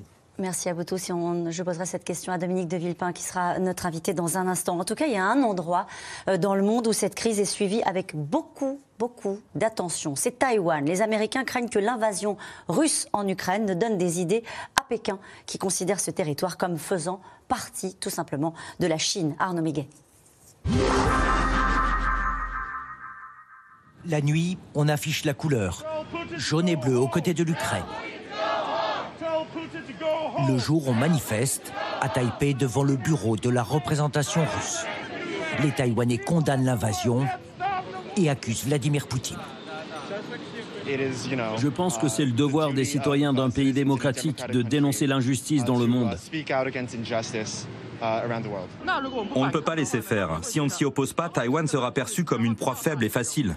Une solidarité avec les Ukrainiens, car eux aussi se sentent menacés par un autre imposant voisin. L'invasion de la Russie en Ukraine nous rappelle notre situation avec la Chine. Dans les rues de Taipei, on vit depuis toujours sous la menace de la Chine communiste, qui revendique le territoire de Taïwan. Dès les premiers jours de l'invasion russe en Ukraine, beaucoup se demandaient si la Chine pourrait suivre le même scénario. Dans les restaurants de la ville, les nouvelles du front sont suivies en permanence. Taïwan et l'Ukraine sont similaires. Nous sommes des petits face à des géants. Pour rassurer la population, la présidente taïwanaise Tsai Ing-wen a mis l'armée en vigilance accrue. Et les télévisions taïwanaises de se demander si l'île serait prête en cas d'attaque. Dans cette période tendue, la question se pose, avons-nous assez d'abris? Et de reportages sans débat, de se dire que Taïwan n'est pas l'Ukraine, car ses liens avec les États-Unis sont anciens. S'il y a la guerre avec la Chine, les États-Unis enverront-ils l'armée? 60% des Taïwanais pensent que oui. D'ailleurs, le président américain Joe Biden vient d'envoyer une délégation à Taipei. Elle a rappelé les accords de sécurité qui les unissent. Nous vous soutenons, nous sommes aux côtés des Taïwanais. Nous sommes partenaires et alliés et les États-Unis respecteront leurs engagements. Côté chinois, on refuse tout parallèle entre l'Ukraine et Taïwan. Si les autorités chinoises ne condamnent toujours pas l'invasion russe, elles reconnaissent pourtant l'Ukraine comme un État indépendant, ce qui n'est pas le cas de Taïwan, appelé, je cite, à revenir dans le giron, de gré ou de force. La question n'est pas de savoir si, mais quand. Bonsoir Dominique de Villepin. Merci d'être notre invité ce soir. À mes côtés pour vous interroger, François Clémenceau, rédacteur en chef international au Journal du Dimanche, et Antoine Bondas, euh, chercheur à la Fondation pour la recherche stratégique, spécialiste de la Chine. Euh, une première question pour commencer. Euh, c'est une crise mondiale, ce qui est en train de se passer en Ukraine. Est-ce que vous diriez que c'est une bascule, c'est une bascule du siècle, au même titre de ce qu'a été le 11 septembre? Jean-Yves Le Drian, notre ministre des Affaires étrangères, l'a très bien dit. Il y a une guerre entre la Russie et l'Ukraine. Et ma conviction, c'est que nous sommes, à travers cette guerre, à l'intérieur d'un autre conflit qui va peser lourd dans les prochaines semaines, les prochains mois et les prochaines années, entre euh, les États-Unis et la Chine, entre les démocraties libérales et les pays autoritaires. Et je crois qu'effectivement, il faut saisir l'importance de, de ce contexte global, euh, puisqu'il y a une interaction entre euh, ces deux terrains, le terrain local régional, si je puis dire, européen, euh, le théâtre européen et le théâtre mondial. Pourquoi ça redéfinit les relations entre la Chine et les États-Unis? Parce que nous sommes dans un contexte où le pivot asiatique, depuis des années, fait que les États-Unis regardent vers l'Asie et considèrent que l'avenir du monde se joue là-bas. Et euh, d'une certaine façon, ils sont pris un peu par surprise par euh, les développements sur le théâtre européen. Mais pour eux, l'essentiel, la clé, c'est euh, de faire barrage, d'endiguer la puissance chinoise. Donc toute leur détermination, elle est tournée vers la Chine. Et la preuve, c'est que autant Joe Biden a concédé rapidement qu'il ne ferait pas la guerre pour Kiev, autant il est resté dans une ambiguïté stratégique vis-à-vis de ce qu'il ferait si Taïwan était menacé par euh, la Chine. Donc dans ce contexte-là, on voit bien qu'il y a une priorité, et effectivement, la grande puissance montante, c'est la Chine, c'est elle qui va peser sur le destin du monde, mais avec une différence notable, et c'est là où la stratégie des Européens, des Occidentaux, doit prendre en compte cette situation, c'est que la Chine n'a pas forcément les mêmes intérêts, en tout cas pas tous les mêmes intérêts que la Russie. La Chine est intégrée dans la mondialisation. La Chine a besoin du monde, et en particulier dans la période actuelle où il y a une baisse de la croissance, et pour renouer avec la croissance qui est indispensable pour répondre aux besoins de la classe moyenne et pour continuer à sortir de la pauvreté euh, des dizaines, voire des centaines de millions de Chinois, elle a besoin de continuer une politique d'ouverture vers le monde. Hmm. D'où son ambiguïté avec la Russie? Parce que ce n'était pas particulièrement clair la, façon dont la Chine s'est comportée. On va y revenir dans un instant avec Antoine Bondas, mais on les avait vus tous les deux au JO de Pékin. On s'est dit, bon, bah, il y a un accord entre euh, les Chinois et les Russes. Et puis finalement, après l'intervention euh, en, Ukraine, on a eu l'impression que les Chinois étaient moins allants et demandaient d'ailleurs euh, à ce qu'il y ait une forme de négociation et, de cesser le feu. Alors, d'où l'expression d'une compréhension vis-à-vis des préoccupations, c'est le terme employé euh, par la Chine vis-à-vis de la Russie. On comprend les préoccupations euh, de la Russie, mais il y a un embarras euh, d'abord sur le fond, parce que pour la Chine, la reconnaissance de la souveraineté d'un État et de l'intégrité d'un État, c'est un principe absolu. Et, la preuve, c'est cette distinction, vous l'avez rappelé dans votre documentaire, sur Taïwan, qui n'est pas considéré comme un État souverain. Donc pour eux, il y a une nette délimitation, mais il y a néanmoins une bataille commune qu'il mène avec les Russes depuis maintenant un certain nombre d'années. Et, comme diplomate, j'ai beaucoup souffert de voir que nous laissions, euh, quand je dis nous, c'est États-Unis, Europe, cette dérive euh, de la Chine, enfin cette dérive de la Russie vers la Chine, qui en quelque sorte avait pour seul partenaire possible la Chine, parce qu'il y a une plusieurs batailles communes qui sont menées par eux. La première, c'est une bataille que nous négligeons c'est la bataille des valeurs. Nous pensons, nous, que nous sommes seuls à défendre des valeurs auxquelles nous tenons, nos valeurs démocratiques. Mais ils ont une autre conception, y compris de la démocratie, qui font qu'ils croient dur comme fer à euh, la défense d'une identité, la défense de valeurs conservatrices. Et en même temps, deuxième bataille, c'est la bataille de la mémoire. Ils remettent en cause euh, l'ordre qui est le nôtre depuis 1945, et, pour la Russie, alors encore plus nettement, l'ordre issu de la chute du mur de Berlin et de la chute de l'Union soviétique, c'est l'ordre de 1991, à partir duquel l'OTAN a engagé sa politique d'élargissement. Donc, il refuse euh, cet ordre international. Et la mémoire, ça va jusqu'à, y compris, euh, des domaines qui sont extrêmement puissants dans le ressort russe. Je pense en particulier la grande guerre patriotique. Eh bien, les Russes considèrent que nous leur volons euh, leur guerre patriotique, que nous les humilions en considérant qu'ils sont responsables d'une boucherie et de millions de morts, même s'il y a une réalité historique. Réécriture de l'histoire d'Emmanuel Macron. Oui, mais c'est pas si simple que ça. Vous savez, euh, en tout cas comme diplomate, je considère qu'on ne peut pas complètement nier ce que les autres croient. On peut considérer qu'on n'a pas le même avis, mais on est obligé d'en tenir compte, surtout quand on les a en face de nous et que nous sommes amenés à les confronter. Il y a une dernière bataille qui est essentielle et que la Chine mène évidemment en tête, c'est la bataille de la puissance. Et on voit bien l'effort militaire fait par les uns et par les autres, l'effort économique fait par la Chine. Donc on ne peut pas le considérer comme quantité négligeable. François Clémenceau. Oui, pendant des années, euh, Dominique de Villepin, euh, et vous avez servi Jacques Chirac qui disait il ne faut pas humilier la Russie. Et on a bien vu pourtant, depuis, que euh, les tentatives de dialogue avec Vladimir Poutine, euh, que ce soit celle euh, de George Bush, que ce soit celle de Barack Obama, que ce soit celle d'Angela Merkel, que ce soit celle d'Emmanuel Macron, n'ont pas abouti. C'est-à-dire que l'idée de pouvoir dialoguer et de vouloir construire un nouvel ordre de sécurité européen, ça n'a pas pris chez Vladimir Poutine, qui lui-même disait dès 2007, si ma mémoire est bonne, que la Russie était une puissance eurasiatique. Autrement dit, qu'il ne se définissait ni comme un Européen, ni comme un Asiatique, mais les deux à la fois. Comment euh, parvenir à convaincre cet homme et le régime euh, russe que l'avenir des Russes est davantage vers l'Occident que vers l'Asie et la Chine? Euh, votre question est essentielle et c'est intéressant que vous citiez la date de 2007 parce que c'est l'année où Jacques Chirac quitte la présidence de la République et c'est pas tout à fait un hasard. pendant la période où j'étais ministre des Affaires étrangères puis Premier ministre, euh, l'un des travaux les plus importants que nous avons fait sur le plan diplomatique, c'est de renouer avec cette Russie et avec beaucoup de difficultés. Nous l'avons vu y compris dans la crise irakienne, où nous avons mis du temps à convaincre la Russie de nos bonnes intentions. Et pour eux, le test était est-ce que vous êtes prêts à mettre votre veto au Conseil de sécurité face aux Américains? Pourquoi cette difficulté à convaincre euh, Vladimir Poutine? On le voit bien, il y a plusieurs domaines où il est sceptique, voire pas dire plus, vis-à-vis euh, des pays européens et, des États-Unis. Le premier, c'est l'humiliation euh, historique euh, qui est la chute, on l'a rappelé tout à l'heure, la chute de l'Union soviétique. Le deuxième, c'est l'humiliation, deuxième humiliation de 1991, plus grande catastrophe de tous les temps. Et puis, il y a un autre facteur au-delà de cette humiliation, c'est le sentiment d'hypocrisie occidentale. Nous négligeons ce facteur. Pour Vladimir Poutine, nous sommes des menteurs. Mais sur quoi? 1999, le Kosovo. Nous avons parlé d'une intervention militaire sans autorisation du Conseil de sécurité en voulant, c'était le terme que nous avons employé et Vladimir Poutine nous le renvoie aujourd'hui, en craignant, nous, un génocide euh, de la part, euh, enfin, sur les Albanais de la part des Serbes. Deuxième euh, étape du mensonge, eh bien, et, et, donc de l'hypocrisie occidentale, les États-Unis en Irak.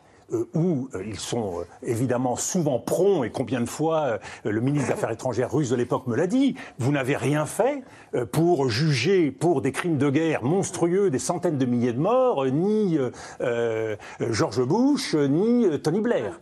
Troisième étape, la crise libyenne, où nous avons engagé une partie avec les Russes, puisqu'ils ont soutenu la révolution 1973 et nous avons outrepassé le mandat. Et quand ils vous disent cela, les Russes, qu'ajoutent-ils? Nous, on a tendu la main. Et c'est vrai qu'en 2001, au moment du 11 septembre, la Russie a fait un, a fait un geste considérable vis-à-vis des États-Unis et la permettre d'expliquer ce qui est en train de se passer. Mais, ça, ça, ne l'explique, ça ne le justifie pas. Mais ça permet de comprendre le logiciel d'un homme qui, outre l'humiliation Alors, et l'hypocrisie ajoutent, et je crois que nous négligerions, à la faveur de cette crise, euh, nous négligerions euh, de si nous ne le prenions pas en compte, nous, nous ferions une erreur colossale. C'est l'immense sentiment d'injustice et la volonté de revanche et le ressentiment qui existent à l'Est, à l'Orient, mais aussi au Sud. Et quand on voit euh, on, passe par perte et profits la résolution de l'Assemblée générale où il y a 35 euh, États euh, qui se sont abstenus et quelques États très peu importants qui ont voté contre. Mais parmi les 35 États, il y a un pays comme le Sénégal. Or, il faut essayer de comprendre pourquoi ces États africains, pourquoi des États sud-américains éprouvent le besoin de nous envoyer ce message qui est vous avez tendance à nous écraser, et c'est là où vient mm. l'argument massu de Vladimir Poutine, c'est que non seulement il veut remettre en cause l'ordre européen, mais il veut remettre en cause la domination occidentale. Et, donc, et donc Dominique de Villepin, parce que là, et donc, je termine parce que c'est un point, c'est un point majeur. Et donc, toute la partie, c'est de savoir si la Russie va rester relativement seule, et si l'embarras chinois va devenir beaucoup plus important jusqu'à l'amener à prendre ses distances par rapport à la Russie, ou si Vladimir Poutine remettant en cause l'ordre européen, eh bien, au même moment, le président Xi éprouvera le besoin de remettre en cause l'ordre dans l'Indo-Pacifique et l'ordre mondial. Et là, la jonction entre ces deux revendications se fera. Et là, le risque, je ne dis pas d'une guerre mondiale, mais d'une confrontation mondiale, sera véritablement d'actualité. Antoine Bondaz, sur la Chine, dont on vient de parler. de l'Indo-Pacifique et euh, d'une guerre réelle aujourd'hui, hein, une crée d'une guerre potentielle un jour entre la Chine et Taïwan. La question pour les Européens n'est pas tant celle d'une intervention s'il y avait un conflit, mais justement de la prévention d'un conflit. Aujourd'hui, on a échoué à prévenir un conflit entre la Russie et l'Ukraine. Que peuvent faire les Européens pour éviter justement un conflit entre la Chine et Taïwan, alors que les intentions chinoises, elles sont explicites, puisque la loi anti-sécession de 2005, par exemple, rappelle que s'il n'y a plus de moyens non militaires, des moyens pacifiques pour parvenir à mhm. la réunification, alors la Chine euh, acceptera d'y voir euh, un recours à la force. En sachant que c'est un sujet très sensible pour les Américains, comme vous l'avez rappelé tout à l'heure, peut-être beaucoup plus que ne l'est l'Ukraine. Avec une différence fondamentale qui, nous oblige, qui nous oblige euh, à travers ce drame, parce que nous parlons tous d'un peuple qui est en train de, qui est engagé dans des souffrances terribles et qui va vivre des heures encore plus tragiques vraisemblablement si on suit la plupart des scénarios qui sont évoqués. Donc au même moment, il faut que nous établissions des priorités. Est-ce que la priorité aujourd'hui, c'est euh, de rétablir un équilibre euh, dans l'ordre européen? Ce qui veut dire euh, d'être capable de donner une leçon, d'isoler Vladimir Poutine, à défaut de pouvoir l'amener à la table de négociation. Et ça, ça implique alors mm. de resserrer le dialogue avec la Chine. Parce que la Chine est un acteur, euh, même si elle remet en cause un, certain nombre de données de l'ordre mondial, mais est un acteur qui est attaché à des principes. Et nous pouvons nous retrouver sur un certain nombre de principes. Comme sur quoi on se retrouve avec la Chine bah, Par exemple, le respect du principe de souveraineté. C'est quelque chose. La, Chine n'a que peu de goût pour des aventures inconsidérées. La question de Taïwan, pour la Chine, c'est une question intérieure. C'est pas du tout une question, comme la question du Xinjiang d'ailleurs. Donc il faut être capable, dans le logiciel chinois, de distinguer ce qui est la remise en cause de l'ordre international de ce qui est considéré par eux comme un intérêt vital. Et de la même façon que Vladimir Poutine nous envoie le message, pour moi, l'Ukraine, c'est un intérêt vital, puisque je veux reconstituer la Grande Russie avec les Biélorusses, euh, les grands Russes et les petits Russes. Je, caricature, ça veut dire qu'il faut laisser tomber l'Ukraine comme on va laisser tomber Taïwan? Pas du tout ça veut dire qu'il nous faut avoir une pensée stratégique. Euh, être capable d'intégrer euh, un travail sur plusieurs fronts. Et c'est ça la diplomatie. Et c'est pour cela que cette période qui est aujourd'hui considérée comme avant la diplomatie, puisque pour beaucoup, la diplomatie n'est pas de circonstance aujourd'hui en Ukraine. On essaye, on essaye. Puisque c'est les armes. Oui, on pourrait peut-être essayer un peu plus. Comment? Je vous donne un exemple. Nous avons un Vladimir Poutine qui a beau jeu discussion après discussion avec Emmanuel Macron, de dire je suis prêt à négocier.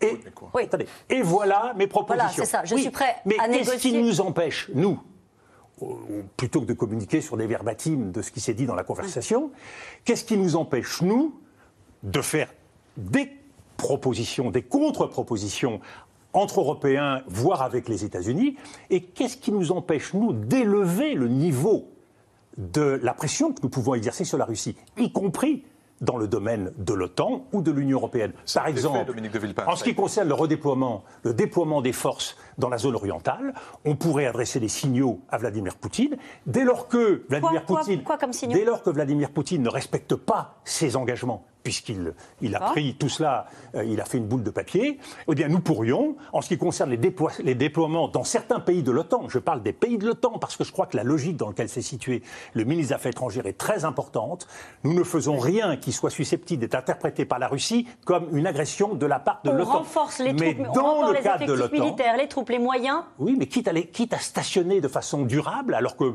nous avons les engagements de stationner de façon euh, ponctuelle et tournante, nous pourrions dire à Vladimir Poutine. Écoutez, voilà, si vous continuez dans cette logique-là, eh bien, de la même façon, eh bien, nous, nous transgresserons les règles que nous nous étions fixées. Ce que j'entends de ce que vous dites, c'est que les sanctions économiques ne suffiront pas. Alors, les sanctions économiques, nous avons été habiles, elles sont massives, mais elles sont graduées. C'est-à-dire que nous avons encore la possibilité de les renforcer.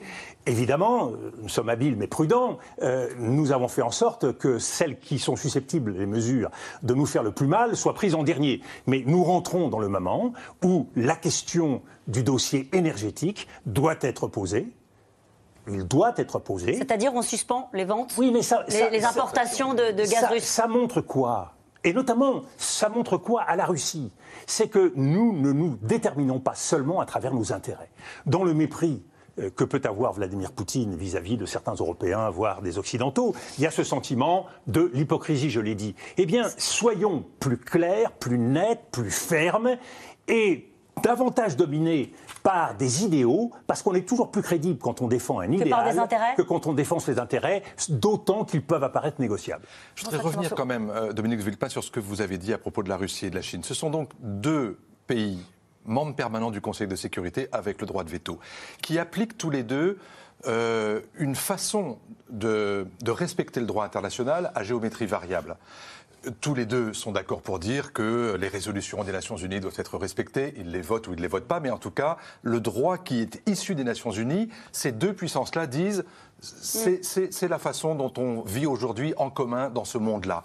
Et en même temps, on le voit dans ce monde multipolaire de, que, que, vous avez servi avec Jacques Chirac, et cette volonté en tout cas d'établir un monde multipolaire et non plus bipolaire, la Chine et la Russie n'ont cessé depuis des décennies de vouloir multibilatéraliser leurs relations, c'est-à-dire de n'avoir aucune espèce de relation construite ni avec l'Union européenne, ni avec euh, euh, les autres organisations régionales, y compris d'ailleurs en Afrique ou en Amérique latine. On discute d'État à État, on discute avec chacune des nations, on divise pour mieux régner.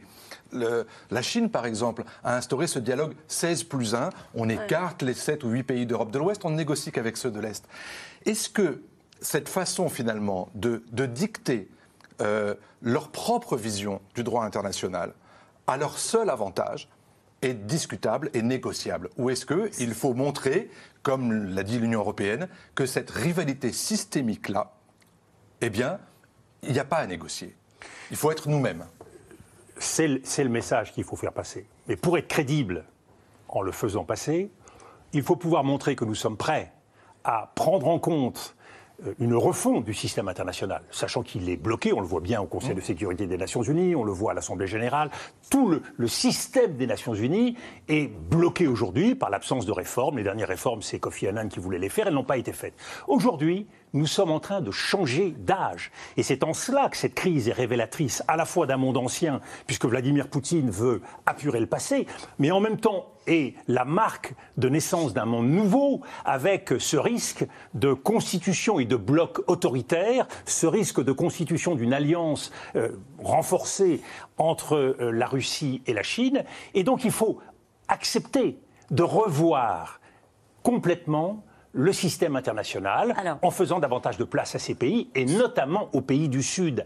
Car derrière la Russie et la Chine, il y a les BRICS, il y a l'Afrique, il y a l'Amérique latine, où on a négligé de voir les progrès considérables faits par ces États Russie et Chine à travers le monde entier. Les Américains ne se rendent pas compte que l'Amérique latine est devenue une basse-cour de la Chine vous comprenez, quand les Américains euh, regardent l'Argentine, euh, regardent le Venezuela, regardent tous ces États, eh bien, ils ont des relations de plus en plus importantes avec la Chine. Donc aujourd'hui, le monde a changé. Et nous, notre logiciel reste un logiciel de 1945 et au mieux de 1991. Donc il faut accepter de regarder le monde de façon nouvelle, avec moins d'arrogance.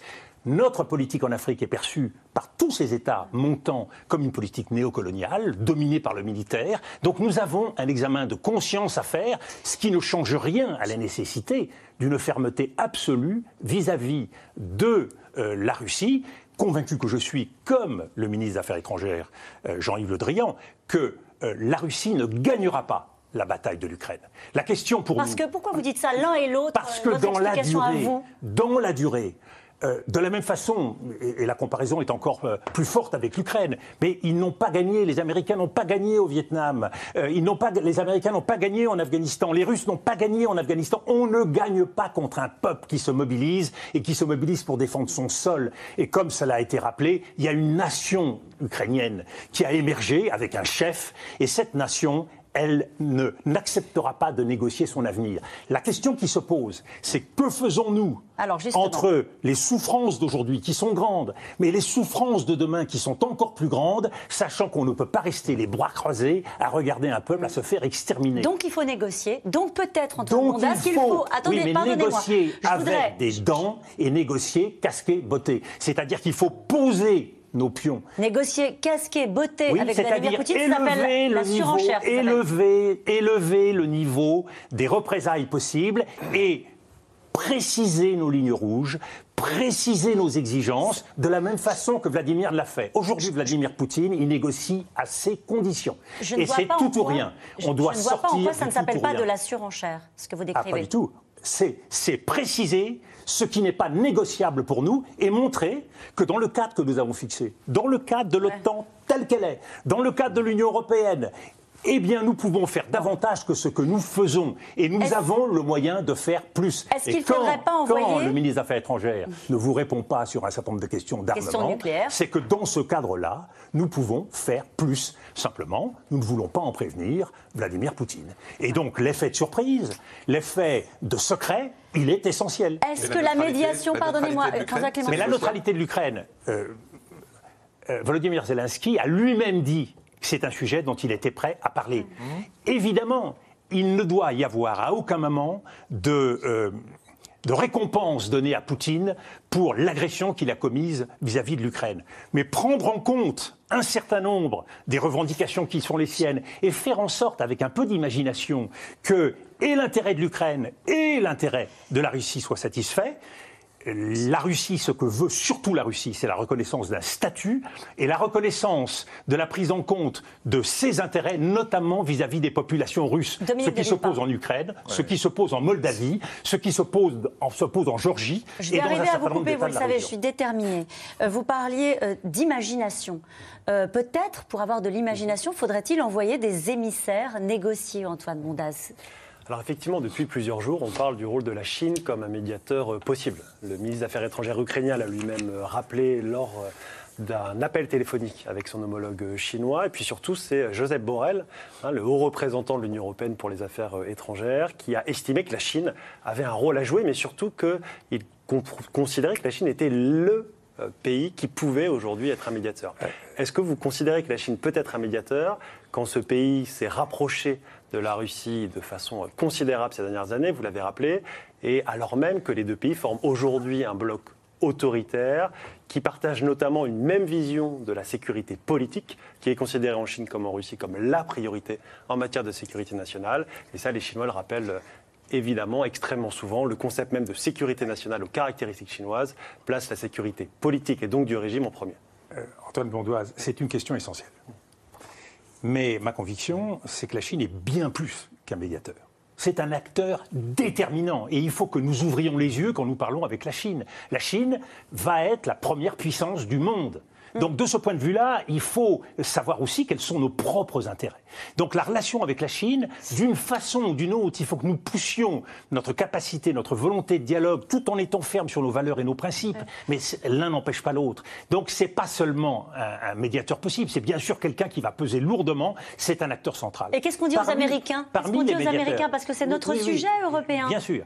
Mais parmi les médiateurs possibles, je vais jusqu'au bout de la question il y a toute une série d'États essentiels. L'Inde, mais l'Inde, L'Inde, c'est l'Inde s'est abstenue. Euh, donc l'Inde est un pays considérable qui a d'excellentes relations avec la Russie. Euh, euh, le blé russe, les armes russes qui sont envoyées en Inde. Donc l'Inde a un poids fort. La Turquie, vous l'avez mentionné. Israël, c'est pas un hasard si Naftali Bennett était à, Moscou pour parler.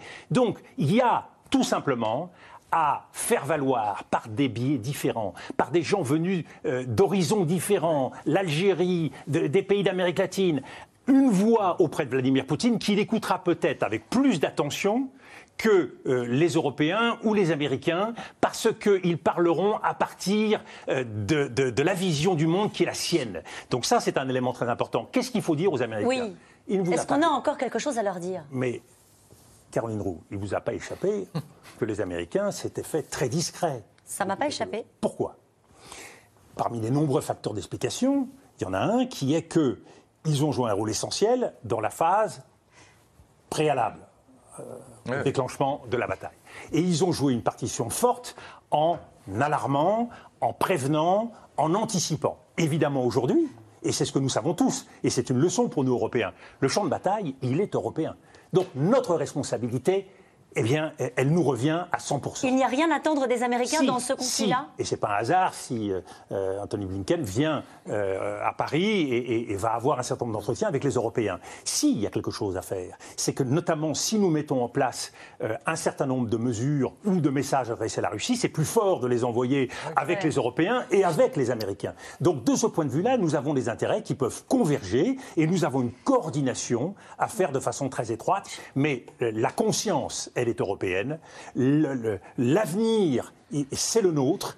Et donc, nous devons être en première ligne sur ce terrain, sachant que les Américains se réservent d'être en première ligne vis-à-vis de la Chine. Et de ce point de vue-là, nous avons à introduire un certain nombre de bémols vis-à-vis des Américains pour leur faire comprendre qu'il y a une façon de parler à la Chine, qu'il y a euh, des messages qui peuvent être compris par les Chinois et que ce, n'est pas la brutalité, ce n'est pas une forme de, de diktat qui est susceptible de marcher. J'ai une dernière question très personnelle. Est-ce que vous êtes inquiet? Je suis inquiet, mais je suis surtout inquiet des occasions que nous ne saisirons pas, et je suis surtout inquiet des erreurs que nous pourrions commettre sur une situation qui est qui, moi, m'incite à penser qu'il y a des portes de sortie possibles. Je crois que l'action l'action politique, l'action diplomatique, la détermination européenne, ce qui est en train de bouger en Europe en ce moment, parce qu'il faut saluer ce qui se passe en Europe, à la fois dans les esprits et sur le terrain, est susceptible de nous euh, vraiment de nous inciter à l'optimisme. Merci beaucoup, euh, Dominique de Villepin, d'avoir été notre invité ce soir. En tout cas, pour tenter de faire plier Vladimir Poutine, les économies occidentales ont choisi de viser ses proches, ses soutiens, ceux qu'on appelle les oligarques russes. Leurs avoirs ont été gelés en Europe, aux États-Unis, parfois leurs biens saisis. Mais vous allez voir, au-delà de cette traque, de ces déclarations, euh, la mise en œuvre pratique pourrait s'avérer bien plus compliquée que prévu. Paul-Rémy Barjavel et Arnaud Foira. 86 mètres de long, 14 de large. L'Amore Vero, un yacht de luxe d'une valeur estimée à 120 millions d'euros, saisi par les douanes dans la nuit de mercredi à jeudi. Son propriétaire Igor Sechin est visé par les sanctions européennes. Il est le patron de Rosneft, une société pétrolière russe. L'oligarque est aussi l'ancien vice-premier ministre du gouvernement de Poutine de 2008 à 2012. Sur le vieux port de la Ciotat, les habitants voient d'un bon oeil cette opération des douanes. C'est le nerf de la guerre, hein, touché au portefeuille. Hein. On sait très bien que ce sont des hommes de paille et que c'est l'argent de Poutine qui est euh, distribué derrière tout ça. Ces milliardaires qui exploitent la misère pour s'enrichir, c'est des, des gens dangereux. Des oligarques dans le viseur de Bercy qui mettent en place une task force inédite, composée des finances publiques, de Tracfin, des douanes et de la Direction générale du Trésor. La mission geler les avoirs des milliardaires proches du Kremlin. L'objectif, isoler Poutine. Comme l'affirme le ministre de l'économie, il nous reçoit dans son bureau. On vise la cour de Vladimir Poutine, on vise l'entourage proche, on vise tous ceux qui se sont fait euh, des centaines de millions ou des milliards d'euros euh, sur le dos du peuple russe. Euh, et nous voulons pouvoir affaiblir le cœur du pouvoir russe. C'est ça l'objet du gel des avoirs, c'est affaiblir le cœur du pouvoir de Vladimir Poutine. Et le deuxième objectif, effectivement, c'est qu'à un moment donné, le peuple russe se dise mais pourquoi est-ce que nous payons un prix aussi élevé? Enfin, quel est le sens de tout cela? Que les oligarques, les personnalités politiques, les responsables de banques, les responsables industriels puissent se dire à un moment donné mais euh, est-ce que le jeu en vaut la chandelle? Est-ce que vraiment ça vaut le coup euh, de mettre le pays économiquement au bord de l'abîme pour envahir un pays souverain Cette traque devrait mener Bercy sur la côte d'Azur. Car depuis plusieurs années, les oligarques y ont beaucoup investi dans l'immobilier. Des propriétés luxueuses, parfois avec ponton privé. Chacune vaut plusieurs millions d'euros. Un jeu de piste commence pour les services de Bercy. Il y a des cas quand même compliqués. Vous pouvez avoir pour la détention d'un immobilier, euh, je dirais, euh, des sociétés écrans. Vous pouvez avoir même pour des comptes bancaires ou des actifs financiers des sociétés euh, qui s'empilent. Et donc parfois, il faut aller chercher de l'information à plusieurs niveaux, repérer qui est dans l'actionnaire de telle ou telle société. Éventuellement, il peut y avoir des montages à l'étranger. On est parfois sur des très gros patrimoines pour les personnes concernées. Et donc, je dirais, l'organisation du patrimoine fait parfois l'objet d'une véritable ingénierie. Dans toute l'Europe, la chasse aux avoirs de milliardaires russes est ouverte. À Londres, longtemps surnommé Londongrad pour son accueil des fortunes russes, c'est même une révolution. Nous pouvons sanctionner tout individu, toute entreprise liée au régime de Poutine. Conséquence, Roman Abramovich, milliardaire considéré comme proche du président russe, met en vente en urgence sa maison et son club de football Chelsea, champion d'Europe en titre. Certains États européens vont même jusqu'à vouloir confisquer les biens de ces milliardaires. Mais en ont-ils vraiment le droit? La confiscation, ça suppose la vente, et c'est ça, c'est aujourd'hui impossible en droit français, impossible en droit européen, et c'est même contraire à l'idée des mesures de gel des avoirs qui visent simplement à priver temporairement une personne de sa capacité à utiliser ses biens et ses propriétés. Depuis quelques jours, plusieurs yachts russes fuient les pays occidentaux.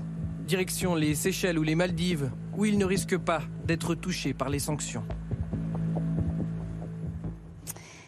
Et j'accueille cette fin d'émission Philippe de Sertine, directeur de l'Institut de haute finance, Alain Boer, responsable du pôle sécurité, défense, renseignement au Conservatoire national des arts et métiers, Sylvie Matelli, directrice adjointe de l'Institut des relations internationales et stratégiques, enfin Xenia Bolchakova, journaliste co-réalisatrice de Wagner, l'armée des ombres de Poutine. Bonsoir à tous les quatre, merci de nous rejoindre pour évoquer cette fois-ci euh, les sanctions euh, commerciales, les sanctions économiques et, les menaces euh, cyber qui planent désormais sur, sur, la situation des, de l'Occident on revient sur les sanctions euh, euh, avec vous, Philippe de Sertine. On voit, on sanctionne les, oligarques. Est-ce qu'on est dans le symbole ou est-ce que ça peut peser?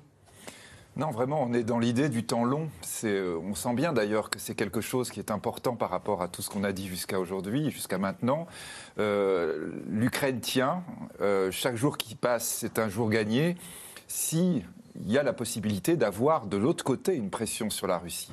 Et c'est vraiment l'idée de l'Occident. On a bien entendu à plusieurs reprises, l'Occident ne peut pas s'impliquer directement en termes militaires.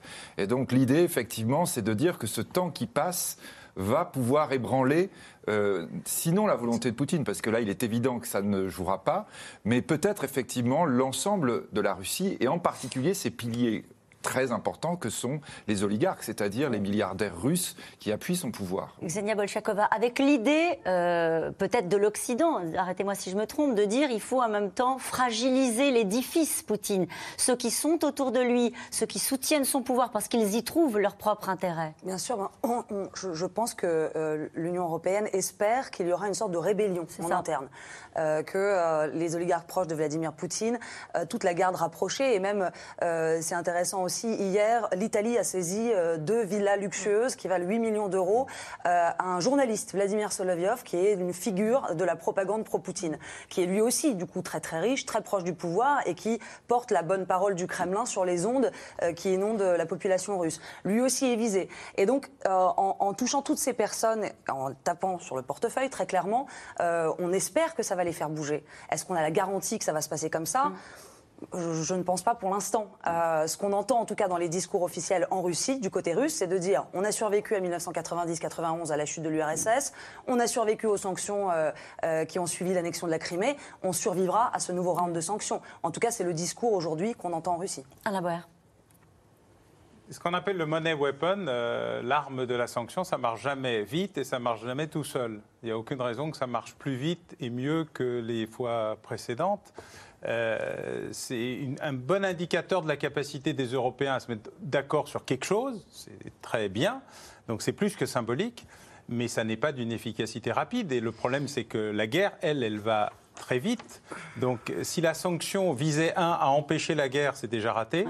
Si la sanction vise à arrêter la guerre, bah, ça ne va pas marcher suffisamment vite. Il va falloir qu'il y ait derrière la sanction économique quelque chose d'autre. Et le quelque chose d'autre, c'est les livraisons euh, des armes euh, qui ne sont pas seulement défensives, mais les missiles TOW et les Stinger réussissent des destructions massives sur l'armée russe. L'état de l'armée russe devient aujourd'hui un sujet extrêmement préoccupant pour l'armée russe. Donc je pense que c'est tous ces éléments-là en même temps qui peuvent provoquer peut-être pas une rébellion, mais un effondrement de ce qui ressemble de plus en plus à une armée Potemkin.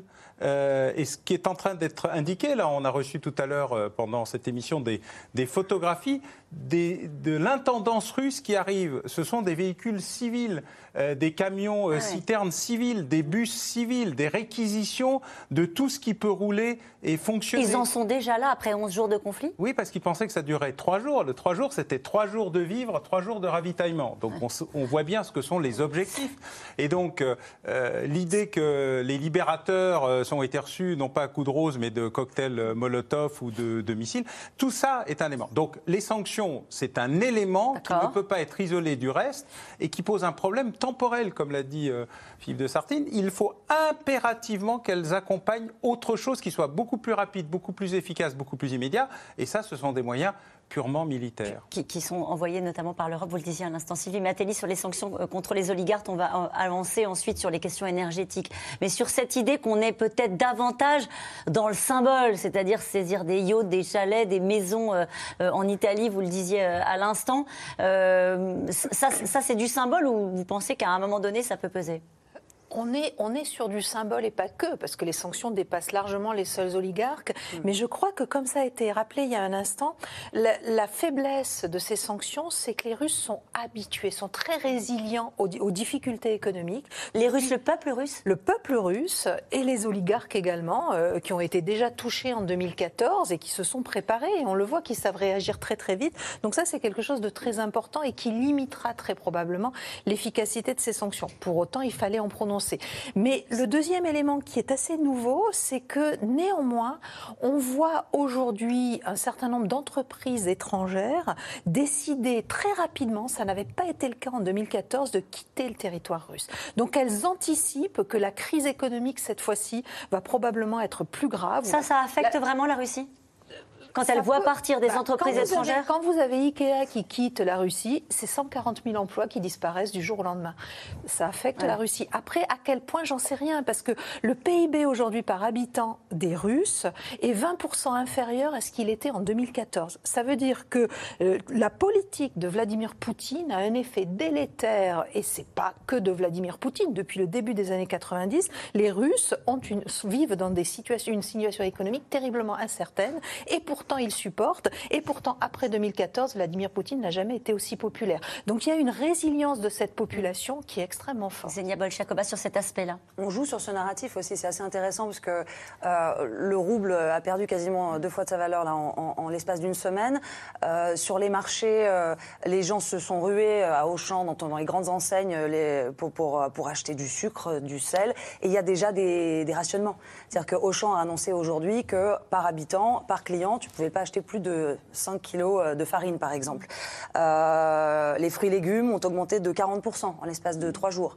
Les gens sont extrêmement inquiets, mais le discours, en tout cas de, de ce que j'ai pu lire aujourd'hui, c'était tout ira bien, on survivra. Ils adhèrent Cette notion de survivre. Ils adhèrent au, récit euh, développé par Vladimir Poutine qu'on a tenté d'expliquer pendant euh, toute cette émission. Je pense qu'il y a une notion de résistance et de résilience. C'est-à-dire qu'on on nous tape dessus, l'OTAN est, au, est port de la Russie, il y a quand même ce narratif aussi hein, qu'il ne faut pas oublier.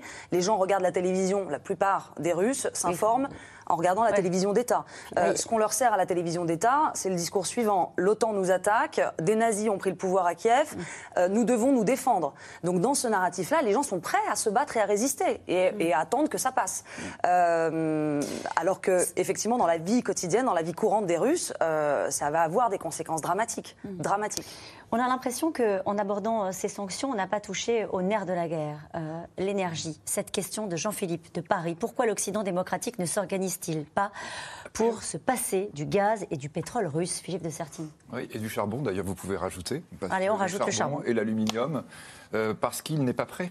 C'est aussi simple que ça. C'est-à-dire que là, aujourd'hui, on voit par exemple l'Allemagne, on a beaucoup parlé de l'Allemagne aussi sur la question des armes, mais l'Allemagne est très très dépendante du gaz russe. Euh, on est en fin d'hiver, on n'a pas eu un hiver trop rigoureux, donc euh, on peut se permettre, euh, là, on va dire, d'avoir une approche qui est un peu rude du point de vue de l'approvisionnement, mais pas de couper complètement. Le gaz continue d'arriver actuellement. Hein. C'est-à-dire que Gazprom continue à, fournir à l'ensemble des pays européens et, payé par les Européens. Hein. mais on apprend ce soir que parmi les potentielles nouvelles sanctions, les États-Unis et l'Union européenne discutent d'une interdiction des importations du pétrole russe. On y est là Oui, exactement. Alors là, ça veut dire que tout d'un coup, effectivement, on passe dans autre chose. On est dans un étranglement encore plus fort. Je crois que par rapport à ce que nous disons, euh, on doit bien avoir conscience que pourquoi, vous voyez, quand les historiens regardons cette crise, pourquoi euh, Poutine a, pris cette décision maintenant? Donc on a eu la Russie qui a énormément souffert du Covid. Il faut vraiment souvenir ça aussi. Hein. On a eu euh, le Covid a été extrêmement, extrêmement douloureux par la population russe. Et ensuite, on a eu la reprise. La reprise, c'est un afflux d'argent énorme provenant du prix, notamment du gaz et du pétrole, parce que la reprise mondiale a fait que le prix a explosé. Les réserves russes ont énormément augmenté, les réserves de la Banque centrale. Et donc, il y avait cette idée que là, on peut résister, notamment d'un point de vue financier. Et donc là, il est évident qu'à partir du moment où on attaque la possibilité pour la Russie de mobiliser ses réserves, et à partir du moment où on dirait même vous n'allez pas profiter de l'augmentation du prix du pétrole et du gaz. Là, on est quand même dans une logique d'étouffement beaucoup plus forte. Attention, évidemment, qui a un coût très lourd pour nous. C'est hein, ça, hein, c'est la directrice générale d'Engie qui, qui euh, répond à une interview dans Les Échos qui sera publiée demain et qui dit euh, si on se passait des importations russes, ce serait un choc des prix sans précédent, ce serait du jamais vu. Oui, mais il y a un effet, euh, il y a un effet boomerang. mais pour l'instant, tout, tout, tout litre euh, que nous achetons, tout mètre cube de gaz euh, finance la guerre. Donc euh, il y a une logique. Hein. La guerre, elle est financée par ce que nous achetons en, en matières premières, en énergie, et on ne parle même pas du titane, qui est un sujet extrêmement sensible là, pour la production aéronautique et au-delà. Donc il y a des sujets qui sont centraux, et le débat, il est jusqu'où faut-il aller pour que Vladimir Poutine arrête cette guerre? Ça, ça pourrait être un argument? euh, fermer le robinet de, des importations euh, de gaz. C'est un argument, mais comme l'a dit M. Sartine, il a reconstitué ses réserves financières grâce euh, au rebond, etc. Donc on est dans un sujet, il a choisi son moment, il est le maître du jeu. Vous savez, pour jouer à un jeu, il faut respecter les règles du jeu, changer de règles ou changer de jeu. Poutine est le maître du jeu. Il est le maître du temps, hein, le maître des horloges, le maître du jeu, le maître des armes et le maître du moment où il va peut-être se décider à arrêter. Donc tout élément qui renforce les sanctions crée les conditions, si on rajoute la dimension militaire, sans la dimension militaire, tout ce que nous disons n'a aucun intérêt. S'il n'y a pas la dimension militaire, s'il n'y a pas les livraisons euh, d'armement, s'il n'y a pas les innombrables destructions d'avions qui ont lieu depuis deux jours de forces russes qui n'ont plus la maîtrise du ciel, pas avec les avions et les hélicoptères, ils n'ont plus la maîtrise du ciel qu'avec les missiles et les roquettes. Ce qui explique d'ailleurs la quantité de désastres civils. Il y a tout est fait entre guillemets, positif a un effet pervers dévastateur dans cette affaire. Mais si tout ça fonctionne en même temps, alors il y a une opportunité pour qu'il dise j'arrête. J'arrête et je négocie de privatiser la mer d'Azov et éventuellement d'aller jusqu'à Odessa. Sylvie Matteli. Oui, l'Agence internationale de l'énergie cette semaine estimait que euh, depuis un mois et l'augmentation du prix du gaz et du pétrole, l'État russe, hein, c'est même pas les compagnies, l'État russe gagnait 100 millions de dollars de plus par jour. Donc ça vous fait 3 milliards par mois. Donc voilà comment on finance en réalité cette guerre et comment finalement ça pourrait être un déterminant, enfin peut-être pas un déterminant, mais c'est un élément important dans l'équation euh, si on arrive à sanctionner sur le gaz et le pétrole. Ça veut dire que c'est le dernier levier qui nous reste. On met de côté la partie militaire que vient d'expliquer euh, euh, Alain Boer en disant c'est le, le, préalable à tout pour, pour ralentir ou peut-être arrêter Vladimir Poutine. Mais est-ce que la question énergétique, en sachant qu'il y aura peut-être et certainement des conséquences pour les consommateurs français. Est-ce que c'est le dernier levier? C'est n'est pas le dernier levier parce que regardez le système SWIFT, on a bloqué uniquement sept banques. Donc on a encore des marges de manœuvre sur tout un ensemble de dossiers. Mais c'est clair que si on refuse d'aborder la question de l'énergie, on se prive d'un sacré instrument de pression.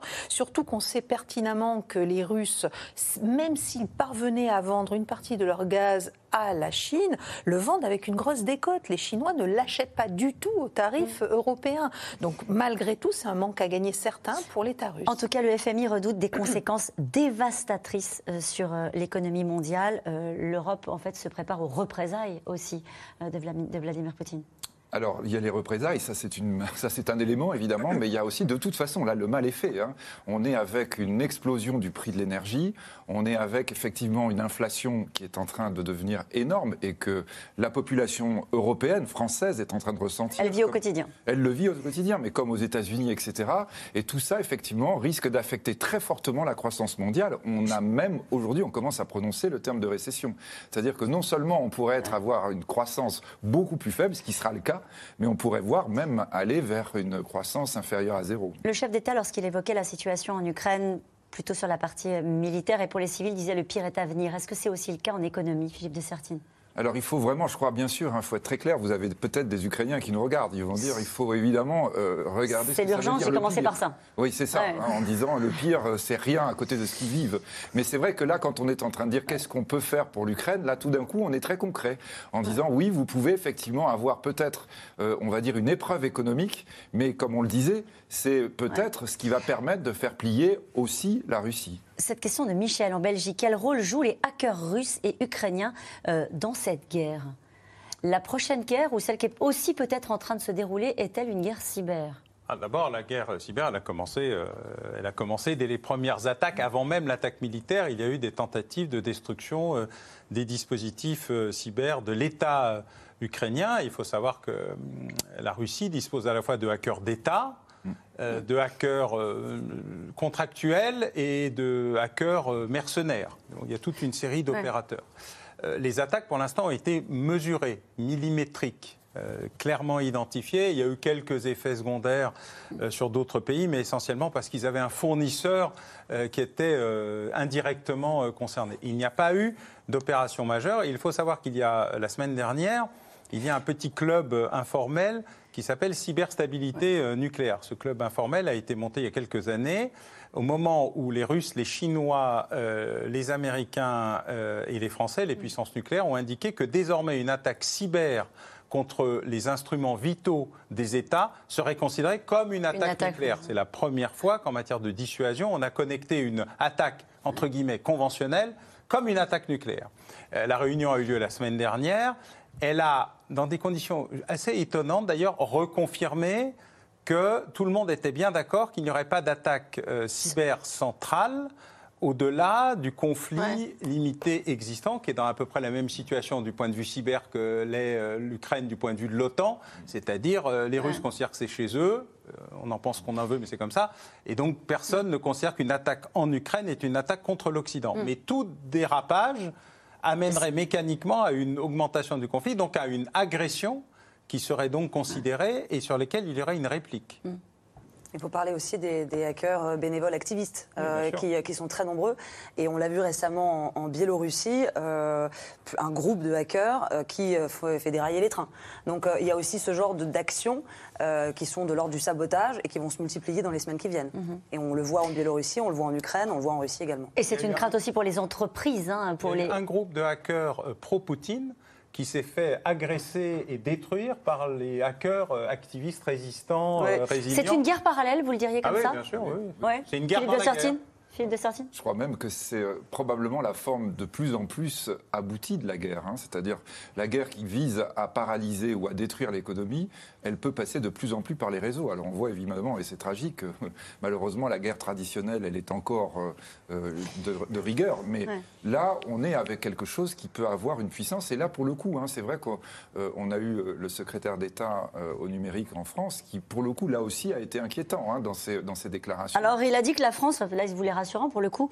Il a dit la France a augmenté son niveau de préparation et d'alerte face à la menace russe.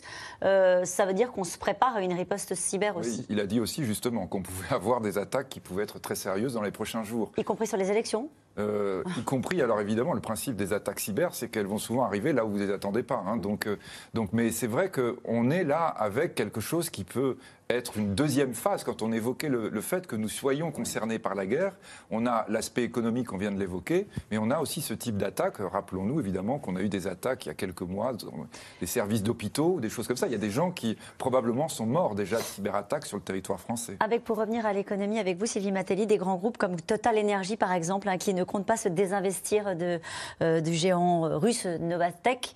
Euh, donc il y a certains groupes qui euh, voilà, considèrent qu'ils ne sont pas impactés parce que tu es en train de faire euh, la Russie c'est une décision difficile à, prendre hein, quand, vous avez, euh, quand vous faites des affaires dans, certains pays et euh, Total a décidé de rester. Il faut se rappeler que euh, c'est quasiment 20% de son chiffre d'affaires qui est réalisé en Russie. Donc on est quand même face à quelque chose d'énorme. Et surtout, la difficulté de cette entreprise, c'est qu'elle est aujourd'hui en train de vivre une véritable révolution, comme toutes les entreprises pétrolières et gazières. le passage en fait à, un modèle euh, sans pétrole.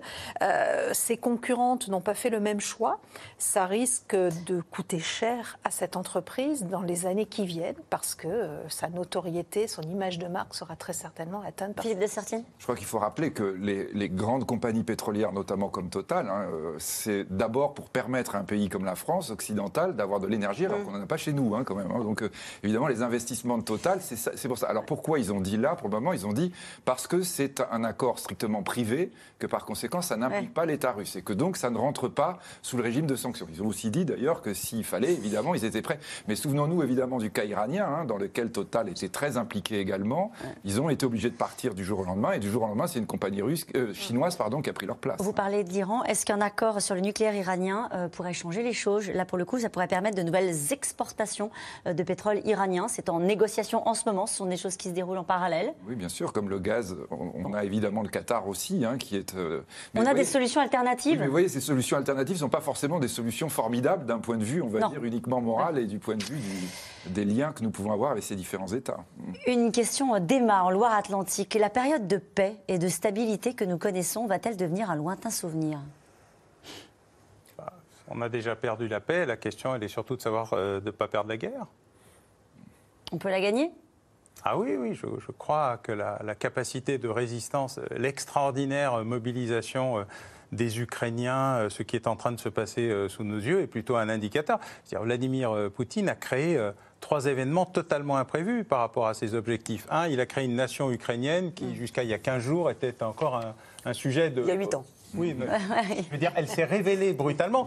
Et en fait, la résistance de l'Est, là où il pensait arriver euh, sous les hurrahs, et c'est pour ça qu'il est en train de détruire Kharkiv. Kharkiv, il est en train de se venger, parce que cette ville, qui est russophone, qui a demandé que le russe reste sa langue officielle, etc., se bat. Deuxièmement, il a créé un héros churchillien, qui est le président Zelensky. Et troisièmement, il a réunifié euh, l'Europe.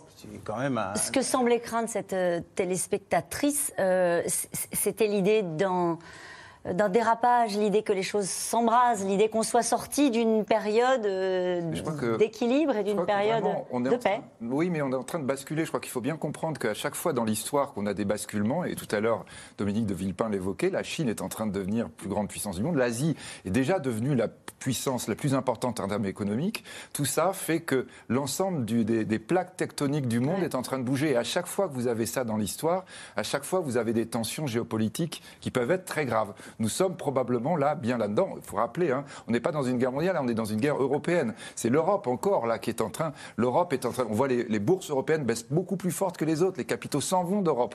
Donc on va dire, c'est l'Europe est à nouveau dans une logique suicidaire. Euh, ça vient évidemment de la Russie, mais on voit à quel point, on va dire, l'ensemble de l'Europe souffre de cela. Hein, et je crois que vraiment là, dans ce moment de changement d'époque, il est absolument capital, ce qu'on a dit à plusieurs reprises dans cette soirée, que l'Europe se ressaisisse, comprenne que là, on doit avoir une stratégie. Elle n'est pas en train de se ressaisir, là? Euh, pour le moment, c'est pas fait encore. Hein, Pourquoi vous, dites ça? Bah, Parce que nous sommes d'abord aujourd'hui abasourdis par ce qui se passe. Vous avez vu, vous avez entendu ce qu'on évoquait. Est-ce qu'on va mettre des armes en Roumanie? Est-ce qu'on va mettre Et qu'est-ce qu'on va faire ensuite? Je crois qu'on doit bien avoir conscience. Et si Poutine gagne? Et si il mm. remporte l'Ukraine, à la fin, il aura quoi? Il aura un pays beaucoup plus faible que le sien, il aura ruiné l'ensemble mm. des accords qu'il pouvait avoir, l'Europe sera encore appauvrie. On, a, on, est dans une guerre perdant-perdant. Qui va gagner? Le vrai problème de Poutine et de l'Europe, ce qu'on a dit tout à l'heure, c'est la montée en puissance de la Chine. Le vrai problème de la Russie, ils sont 145 millions, c'est avoir 1 milliard 400 millions de gens à côté d'eux qui deviennent la première puissance du monde. Et ils sont en train d'avoir une espèce de guerre incroyable, fratricide, qui va laisser des traces épouvantables. Vous vous dites, là, nous sommes en train de nous de tromper des Évidemment, le premier d'entre eux, c'est Poutine. Je crois qu'il faut quand même saluer ce qui est en train de se passer au niveau de l'Union européenne. On a parlé de l'Allemagne, on voit la façon dont les pays européens, à l'unanimité, euh, ont réagi et, ont réagi en premier à cette crise. Il faut rappeler quand même qu'au mois de juin dernier, lorsque le président Macron, soutenu par Angela Merkel, a demandé un mandat à ses collègues pour aller négocier avec Vladimir Poutine, un tiers de ses collègues ont dit non, il n'en est pas question, on ne discute pas avec Vladimir Poutine, là où les Américains, eux, discutent Aujourd'hui, il a mandat de tout le monde. Ça, c'est un premier élément qui est très important. Il faut bien voir que vendredi matin, il y a eu un Conseil européen. Eh bien, à ce Conseil européen, on avait invité les Américains, c'est une chose. Les Anglais, qui ont quitté pourtant l'Union européenne, participaient à leur premier Conseil européen depuis le Brexit. C'est pas rien. Une dernière question. Avons-nous été laxistes et trop naïfs vis-à-vis de la Russie pour que Poutine s'autorise à faire ce qu'il fait actuellement Je pense qu'on n'a pas vu venir euh, euh, les ambitions euh, la renaissance de l'impérialisme russe porté par Vladimir Poutine. Je pense qu'on a été naïf par rapport à ça, par rapport à mm. cette idéologie. Eh ben merci euh, à vous tous. C'est la fin de cette émission que vous pourrez retrouver, euh, je vous le rappelle, quand vous le voulez, en replay et en podcast. On se retrouve euh, demain matin, non, demain soir, 17h50, pour un nouveau C'est dans l'air en direct. Bonne nuit à vous. Belle soirée.